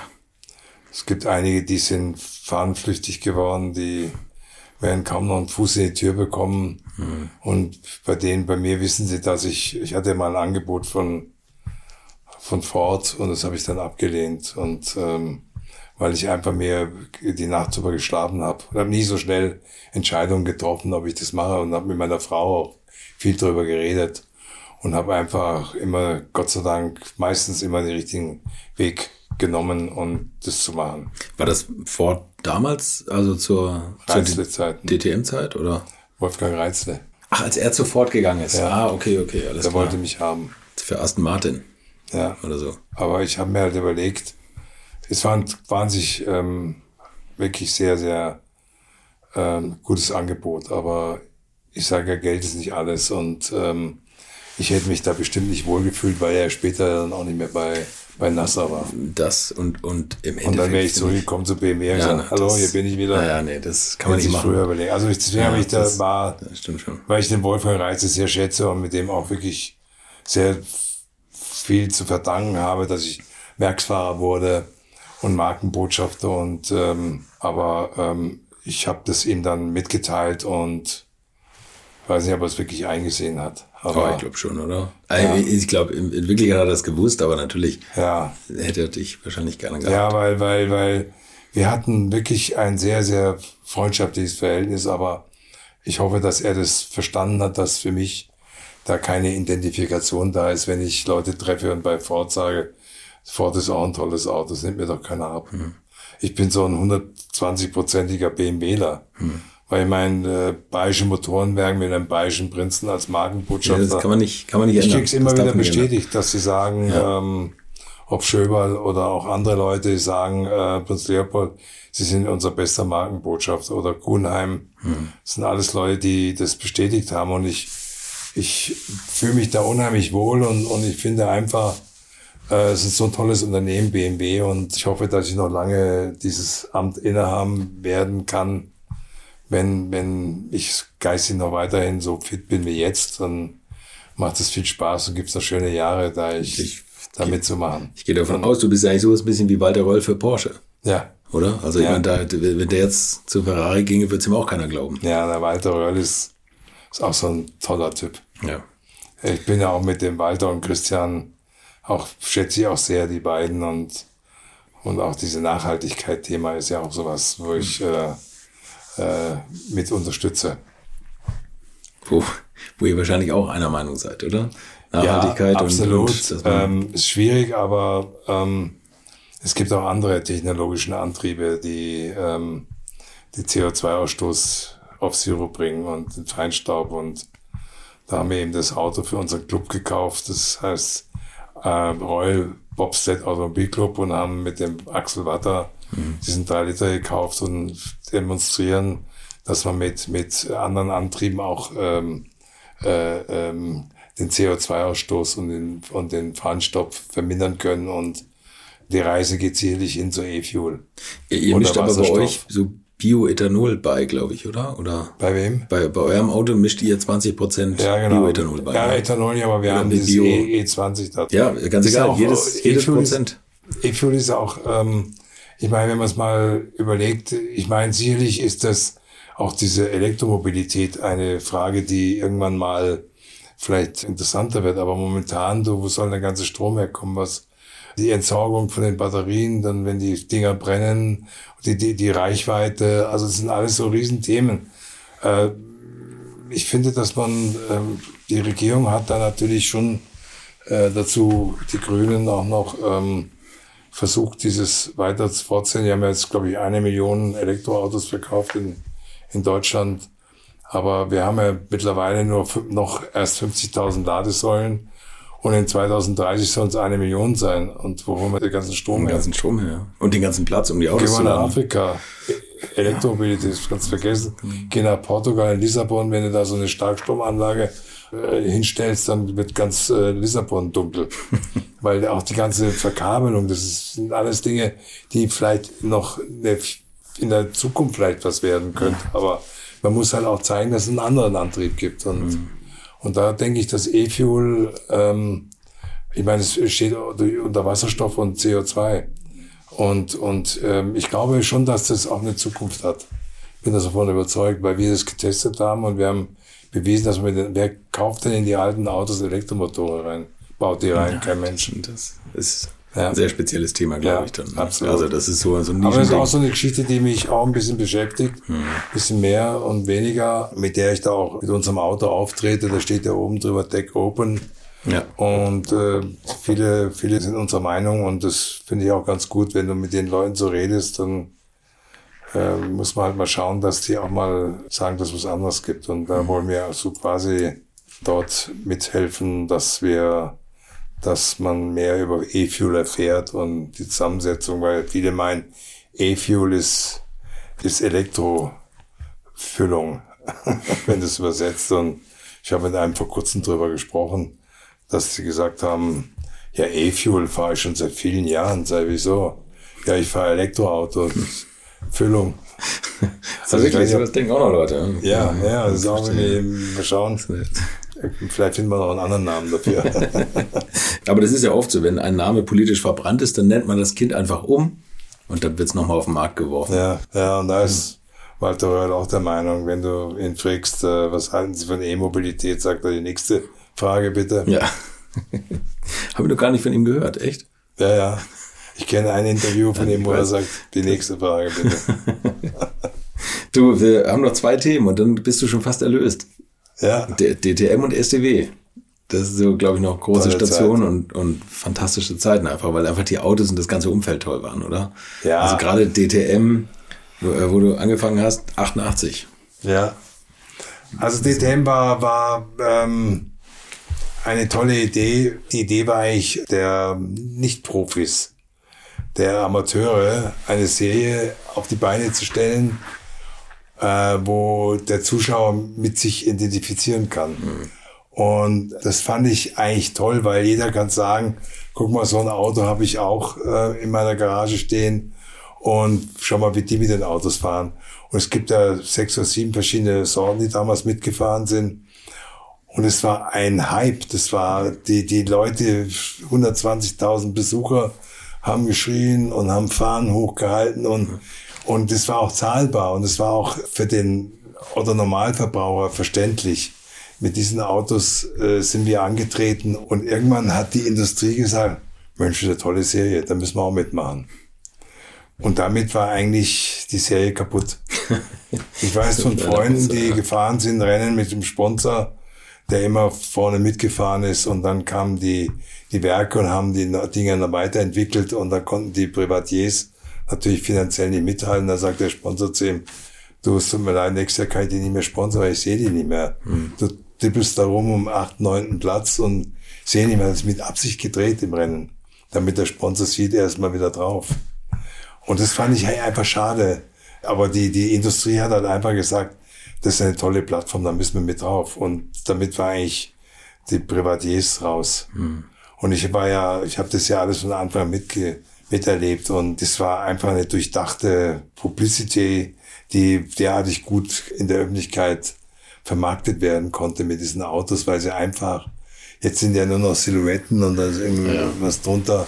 Aber und, damals der M3 auch. Ja. Ne? Das ist natürlich auch so. Und, und diese, diese, diese, diese, der Sound. Der Sound. Ja. Ich konnte dir im Dunkeln am Nürburgring am 24-Stunden-Rennen sofort sagen, ob da ein, ein M3 kommt. Mit diesem harten Geräusch, äh, oder? Dieses, äh, ja. Sofort wusste ja. ein BMW. Ja. Und, und das waren einfach Autos, die, die, die, ähm, jeder, eben, wie gesagt, wie anfangs, jeder sich damit identifizieren konnte und hat einen Riesenspaß und das war auch irgendwo für die Zuschauer noch die Nahbarkeit der, der, der Rennfahrer, der, der, der Idole. Ja, das, das und jetzt zahlst du für ein Wochenende, ich weiß nicht, für zwei Personen 600 Euro, 700 Leute, Euro, wer kann das sich noch leisten?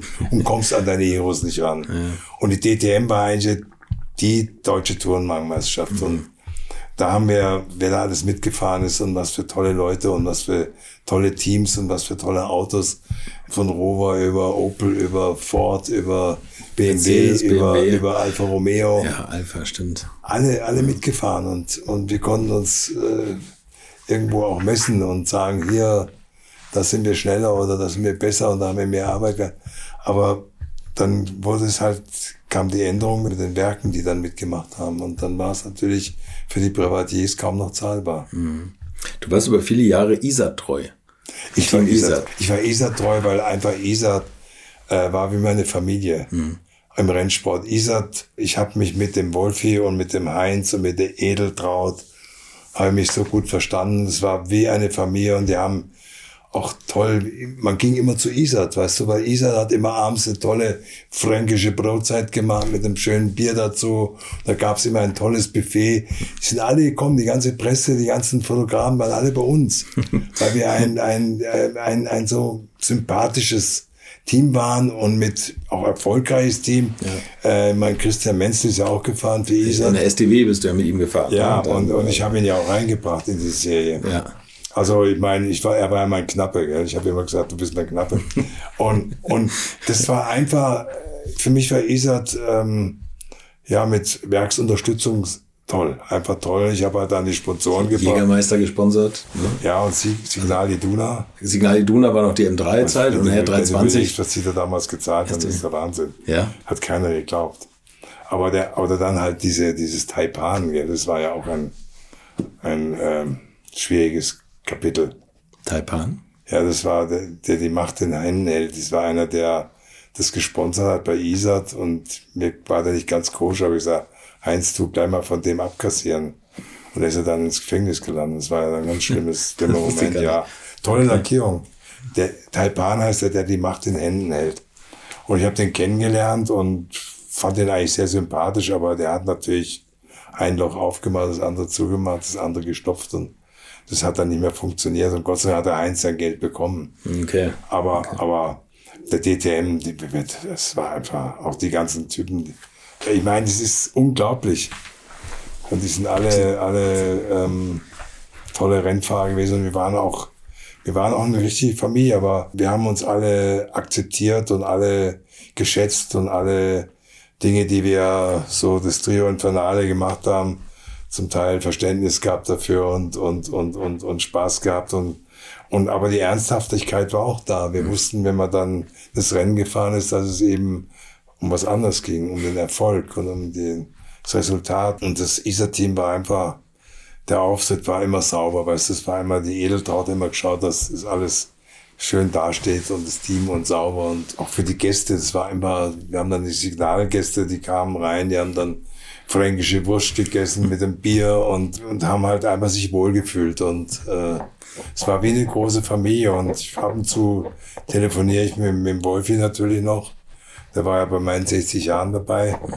Wolfi mit, mit, mit seiner Frau und, und ähm, Heinz und Edeltraut habe ich schon länger mehr gesehen, aber das war eine tolle Zeit mit diesem Team und war lange dabei und habe immer wieder die Sponsoren Gott sei Dank gekriegt, die äh, damit draufgegangen sind, haben es auch nicht bereut. Und du hast natürlich auch schillernde Leute noch als Gäste gebraten. Karl ja. Gustav bist du mal oder ja, ja. Fritz Weber oder deine, deine Freunde. Ne? Und dann haben wir doch diesen Auftritt, wo wir dann die Jägermeister hatten. Die, die Hörner mit Ecke Schimpf zusammen, ja. die Hörner auf dem BMW hat dann der Isat den, den Hirschkopf draufgeschraubt. Und das, also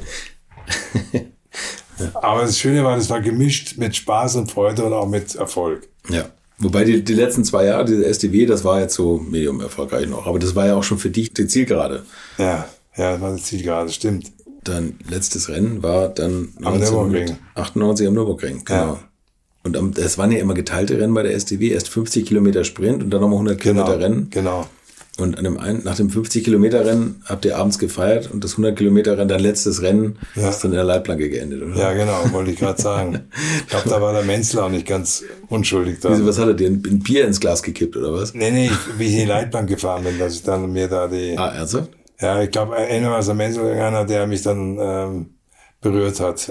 Aber Ach, guck an. Da ja, ja. werde ich nochmal zu interviewen. Ja, es war, es war aber, war einfach, dann weiß ich noch, dann war der der Kupferschmidt da und dann war ich so meine letzte Runde in dem alten 328er Millimeter gefahren.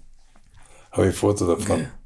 Okay. Also am, am, Ende, wo es dann, wo ich dann verkündet habe, dass ich aufhöre ja. mit den modernen Autos, dann habe ich dann die, ähm, bin dann, dann in die Oldtimer-Szene gelandet. Und dann habe ich lange, länger Zeit mit BMW die Tisa gefahren und auch mit dem Rauner Alton. Und ich war schneller als Rauner Alton. Also, der, also, weiß nicht, wie schaffst du, dass du schneller bist wie ich? Sei du Rauner, ich bin nicht auf der Rallye-Strecke, ich bin auf der Rundstrecke. Ach so, sagt er. Das heißt, ja, du musst immer die Geschwindigkeit aus der Kurve mitnehmen und nicht querstellen, das Auto. Ich probiere. Und da war Rauner und ich haben ja Rennen auch zusammen gewonnen. Ähm, das war Silverstone, was wir gegen die Alphas gewonnen haben. Davor auch der, die Harnes damit. Und äh, der Rauno war, ich habe immer der, der die schnellste Zeit gefahren hat, den Start gefahren. Aber der Rauno war einfach auch einer, der nichts kaputt gemacht hat. Mhm. Und mit, mit Danny Halm zusammengefahren und äh, die Teaserzeit war eine tolle Zeit. So ein Teaser zu fahren war schon toll. Und laut wie bis dort hinaus und ähm, wir waren sehr erfolgreich gegen die Alphas. Also die haben wir richtig in die Schranken gewiesen und äh, waren oft da oben am Treppchen gestanden. Aber im Rauno halt, das sind so schöne Erinnerungen. Aber ja, und dann habe ich mich ganz in die Oldtimer-Szene äh, hineinversetzt und habe dann dort mein Glück gesucht und finde, macht so viel Spaß, so alte Autos zu fahren, die früher modern waren. Mhm. Da kommt so ein Feedback, Mensch, da sitzt jetzt in deinem STW-Auto mit, mit, äh, mit Jägermeister und oder mit dem Signalauto DTM und du fährst ein Originalauto. Das ist einfach ein tolles Erlebnis. Und das Schöne an der ganzen Geschichte ist, du musst nichts mehr beweisen. Mhm. Du musst Spaß haben. Und, und ähm, manche verkennen das halt. Mhm. Manche kriegen dann den falschen Ehrgeiz, holen sie raus und sagen, nee, dann muss ich doch zeigen, wer da der, der, der Chef ist auf der Strecke und geht dann einmal schief. Aber ich habe immer gesagt, Jungs, ich habe so viel erlebt in meinem Leben. Ich habe äh, ich hab, äh, viel bewiesen und ich muss jetzt nichts mehr beweisen. Ich möchte einfach haben, das Auto bewegen und das waren so meine Einstellungen auch. Ist wahrscheinlich auch richtig jetzt. Ne? Ja, und man weiß trotzdem, wer da absolut. drin sitzt und dass ihr das. Aber stell dir vor, wenn, ich meine, es ist ja alles heute so schwierig. So einen Block zu kriegen von einem M3 30 ist wahnsinnig teuer, schwer zu kriegen. Und man muss auch wissen, wenn man das Auto durch irgendwie eine blöden Aktionen, die du selber verschuldest, dann zurückbringst es ist halt vorne krumm und schief, dann tust du dem Team keinen Gefallen. Weil die mit Liebe und mit viel Herzblut und mit viel Leidenschaft diese Autos aufbauen. Und wenig Sponsorengeld. wenig von Das ist ja auch immer das Problem Ja, ja. heutzutage. ja, die werden auch immer weniger, die Sponsoren. Ja, und in die, gerade in diesem historischen Motorsport, wenn du so einen alten M3 wieder aufbauen willst, Ja. da, da reicht ein Sponsoring-Geld nicht. Ja, und du, wenn du so einen Motor kaputt machst, äh, komplett, dann kostet halt 300.000 Euro fast. das Ja, sind Kosten, gut, da, da, das ist halt wahnsinnig. Wer war so dein härtester Gegner auf der Strecke? Ja, da waren schon, also Gegner waren Köster, äh, Stuck, Harald, ähm, Winkelhock. Gibt's einige, die, meine, die, die äh, meine harte Gegner waren, aber wir sind, äh, äh, ja, mehr auch zum Beispiel Bahnschan dagegen war der, war der Abt. Oh, okay, ja. Naja, wenn der den Helm auf hatte, dann ähm, kannte der keine Freundschaft mehr. Dann ist der, dann war der ganz schwierig. DTM und STW, bist du beides auf ihn getroffen, oder? Ja, ja, genau. Ja, klar. Ja, ja, bin ich. Aber er ist halt auch, ähm, er ist, er, er hat dann irgendwie völlig das ganze andere vergessen und hat dann einfach reingehalten und man, man muss sich halt aus den Leuten raushalten, weil das bringt nichts. Aber die, so waren die harten Geld. Ich meine, der, der Christian Menzel war auch natürlich im gleichen Team, war für mich auch ein harter Gegner, war A, A, viel jünger als ich. 26, du warst 55. Ja, genau. Ja. Und, du und beweisen. Ähm, ich musste immer mehr tun als, also die, die, die gleiche Leistung bringen und mehr ähm, äh, tun, damit ich die erreicht habe, indem ich nochmal eine Schippe drauflegen musste. Und das war halt schwierig, weil ich halt einfach die Zeit nicht hatte, äh, mich da so voll alleine drauf konzentrieren wie manche Kollegen von mir. Ich habe halt eben so viele andere Aufgaben, die ich ja anfangs erwähnt habe, mit Sponsoring, mit, mit, mit, mit Repräsentationen, mit äh, Aufgaben äh, für Schützenvereine, für die Familie, für die Sponsoren. Und du, und du tust sehr viel für den Behindertensport. mein, ne? ja, ja, genau. Das ich ist bin tatsächlich, für Special Olympics. ja. Da bin ich ähm, ganz stark tätig gewesen und werde jetzt mein Amt ein bisschen zurückziehen. Aber ich werde weiterhin für Special Olympics, aber nicht mehr als Präsident des Fördervereins tätig sein. Und äh, das habe ich denen auch schon kommuniziert. Und, aber ich werde weiterhin, liegt mir sehr am Herzen, diese, diese tollen Menschen, diese jungen Menschen, die ihr Bestes geben und ähm, die mich über alles lieben, weil ich, ich keine Grenze sehe, warum die anders sind wie ich. Ich nehme die genauso auf, wie ich sie, wie ich jeden anderen aufnehme und das spüren die. Weil viele haben halt, wissen nicht, wie sie mit denen sich unterhalten sollen, über was. Ich habe gesagt, red einfach so wie normal, mit jedem normalen, normalen Menschen und das spüren die bei mir. Und das ist einfach, die, die umarmen mich, gell, und das ist auch echt, das ist nicht gespielt, sondern das ist echte Freundschaft. Und deswegen äh, werde ich da immerhin bleiben, aber dann habe ich noch den modernen Fünfkampf, wo ich auch Präsident bin in Bayern. Das sind alles Aufgaben, die halt auch zeitlich aufwendig sind. Und ähm, ja, dann Familie, Schützenvereine, dann meine Kollektion. Ja, habe genau. auch eine eigene, eigene Poldi. Poldi-Kollektion. Da Ja. haben wir jetzt gerade äh, das Jubiläums-Samtsacko rausgebracht. Zu meinem 80. Geburtstag habe ich neulich angehabt. Kommt ganz gut an. Und das läuft auch sehr gut. Wo, wird das verkauft? Lodenfrei und Hirmer in München und dann in allen Läden, die Trachtenkollektionen verkaufen. Also Seiser in Salzburg und so. Ja. Wir machen das schon seit fast 20 Jahren. Ja. Ich habe nie geglaubt, dass es so gut geht, weil ich dachte, da kommt Habsburg, da gibt es so viele andere Hersteller. Äh, aber ähm, wir haben da eine gute, gute Design geschafft, äh, wo die Leute, es ist ja so, bei so einem Trachtenjob ist ja die Vorausgebung schon gegeben. Der Schnitt muss da gleich sein, dann die Falte hinten. Und ich habe das geändert mit, einem, mit zwei Schlitzen. indem ich im Sakko ähm, äh, mit, mit viel Farbe kreiert habe, wo man dann ähm, auch mit elegant mit Krawatte und Flanellhose tragen kann oder auch mit Jeans und offenen Hemd. Mhm. Siehst immer gut gekleidet aus. Also sind alles so Dinge, die ich auch daneben mir alles mache. Ja, Wahnsinn. Und Uhren-Fan bist du auch noch. Eine Uhr gibt's auch noch, eine Ja, Polly-Uhr. Uhren designt, ja, eigene Uhr, die ist äh, 100, mal, 100 Stück wurden, äh, also limitierte Edition wurden entwickelt und äh, designt und die war innerhalb von fünf Tagen ausverkauft. und jetzt sind wir gerade dran an einer zweiten Uhr, die Jubiläumsuhr. Und da schauen wir mal, wie wir die irgendwie, äh, ob wir da wieder was Tolles finden. Okay. Aber die Leute haben die uns aus den Händen gerissen. Ja, aber ist doch toll, oder? Wenn, Ja, Leute, und die- wenn man echte Fans hat und die das immer noch die leben. sind zahlbar. Ich habe gesagt, ihr könnt keine Uhr rausbringen mit Poldi für 10.000 Euro. Das kauft kein Mensch, auch nicht für ein Poldi. Hm. Ihr müsst unter 3.000 Euro bleiben und dann äh, geht sie weg. Und die werden nach fünf Tagen ausverkauft. Ich wurde angeschrieben von allen Seiten, ich möchte auch so eine Uhr haben und sie wurde natürlich damals bei meinem 60 Jahre Motorsport vorgestellt. Die waren begeistert. Wir haben da gleich am, an dem Abend äh, 40 Uhren verkauft. Man muss nur mit den richtigen Leuten umgeben sein. Ja, genau. Dann geht das. Aber es macht mir auch Spaß, sowas. Also Es macht mir Spaß, sowas, äh, wie mir die, die, das Design von meinen Body-Trachten für Damen und Herren äh, Spaß macht, auch zur Uhr mal zu designen oder irgendwie eine andere Idee mal zu verwirklichen. Ich habe auch gesagt, ich fahre so lange Rennen, wie es mir noch Spaß macht. Wenn es mir keinen Spaß mehr macht, dann höre ich auch auf. Ja. Konnte auf eine schöne Zeit zurück erblicken und äh, mit Erfolgen, Misserfolgen, mit Und überlebt. und überlebt. Und Gesundheit. Das Allerwichtigste. Das ist das, Gesund. das Allerwichtigste. Und ich freue mich, wenn wir uns in Le Mans sehen, Ja.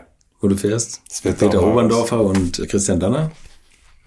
Und Also da freue ich das mich auch schon. Das wird so ein toller Abschied in der Motorsportszene für mich, ähm, so ein Rennen nochmal zu fahren und ähm, Im M1. M1, mit dem wir damals gefahren sind und das nochmal so Review passieren lassen, wenn du dann so die Strecke fährst und sagst, das war's eigentlich jetzt. Aber ein schöner Moment, so, so aufzuhören. Ja. Wie du gerade erwähnt hast, gesund geblieben, keine sch- größeren schlimmen äh, Dinge, äh, Verletzungen erlebt, sondern einfach immer noch da zu sein. Und ich werde auch weiterhin mit meinem alten BMW mal irgendwie auf einer Bayersbronner Rallye oder in Hamburg-Berlin irgendwie auftauchen und einfach Spaß haben. Und ich kann nur sagen, es ist eine schöne Zeit, aber viel zu schnell gegangen. Ich hätte gerne noch ein bisschen zurückgeschraubt, um Ja. das zu erleben. Wenn man so im Turbo lebt, dann ziehen die Jahre schnell dran vorbei. Ne? Dafür ist es Ja. auch nicht langweilig. Ist doch besser, als Nein. wenn du sagst, mein Gott, die Zeit ist überhaupt nicht vergangen. Ich habe mich keine, keine Stunde gelangweilt. Ja. Und das Gute ist, dass dein Arzt dir ein biologisches Alter von 60 attestiert. Das heißt, wir können dich noch ganz, ganz viele Jahre erleben. Ja. In diesen ganzen Funktionen und dann bestimmt bei irgendwelchen Rennen noch, wenn Ja. auch nicht als Fahrer, dann als Zuschauer oder Repräsentant oder für BMW. Das ist also immer, immer schön, dich zu sehen, finde ich. Das Schlimme, das, das heißt, schlimm ist falsches Wort dafür, aber das, was mich am meisten ähm, bisschen zu denken übrig lässt, dass ich mir nicht mehr sagen kann, ich kann noch in 20 Jahren auch noch machen. Dass meine, meine Ja. Vorstellungen nur noch fünf Jahre sind. Also wo ich sage, in fünf Jahren kann ich es auch noch machen, aber in 20 bin ich ja 100, aber das werden wir auch noch schaffen. Das werden wir schaffen, oder? genau. Okay. Poldi, ich habe noch eine letzte Frage. Und zwar, wenn das Rohöl mal ausgehen sollte und jeder kriegt nochmal 50 Liter Sprit zum Verfahren, in welchem Auto und auf welcher Strecke wäre das bei dir? Also auf jeden Fall mal die Nordschleife. Nürburgring. Ja, mit so einem M1. Das wird mich schon mal jucken, die Nordschleife zu fahren. Mit der BMW Classic. Weil Okay. die liegt mir auch am Herzen, die macht mir viel Spaß und viel Freude. Und mittlerweile habe ich ähm, so eine enge Beziehung zu, der, zu den Personen, die dort mitwirken. Äh, Mechaniker und, und wie sie auch alle heißen. Und ähm, das, die, mit denen würde ich es auch mal gerne machen. Was willst du in dem Morgen machen? Okay, vielen Dank für deine ganze Zeit. Dankeschön. Danke dir. Ja, und zusammen mit der BMW Classic könnt ihr Poldi demnächst sogar erleben. Er wird, wie gesagt, zusammen mit Christian Danner und Peter Oberndorfer sein vielleicht letztes Rennen bestreiten in einem BMW M1 bei den Le Mans Classic. Vielleicht darf ich ja eine Kamera ins Auto hängen und dann könnt ihr auf meinem YouTube-Kanal sehen, wie sich die drei geschlagen haben. Wir hören uns hier aber ganz sicher in der nächsten Woche wieder und bis dahin habt eine gute Zeit und bleibt gesund. Infos, Bilder und alles Wissenswerte unter der Internetadresse www.alte-schule-podcast.de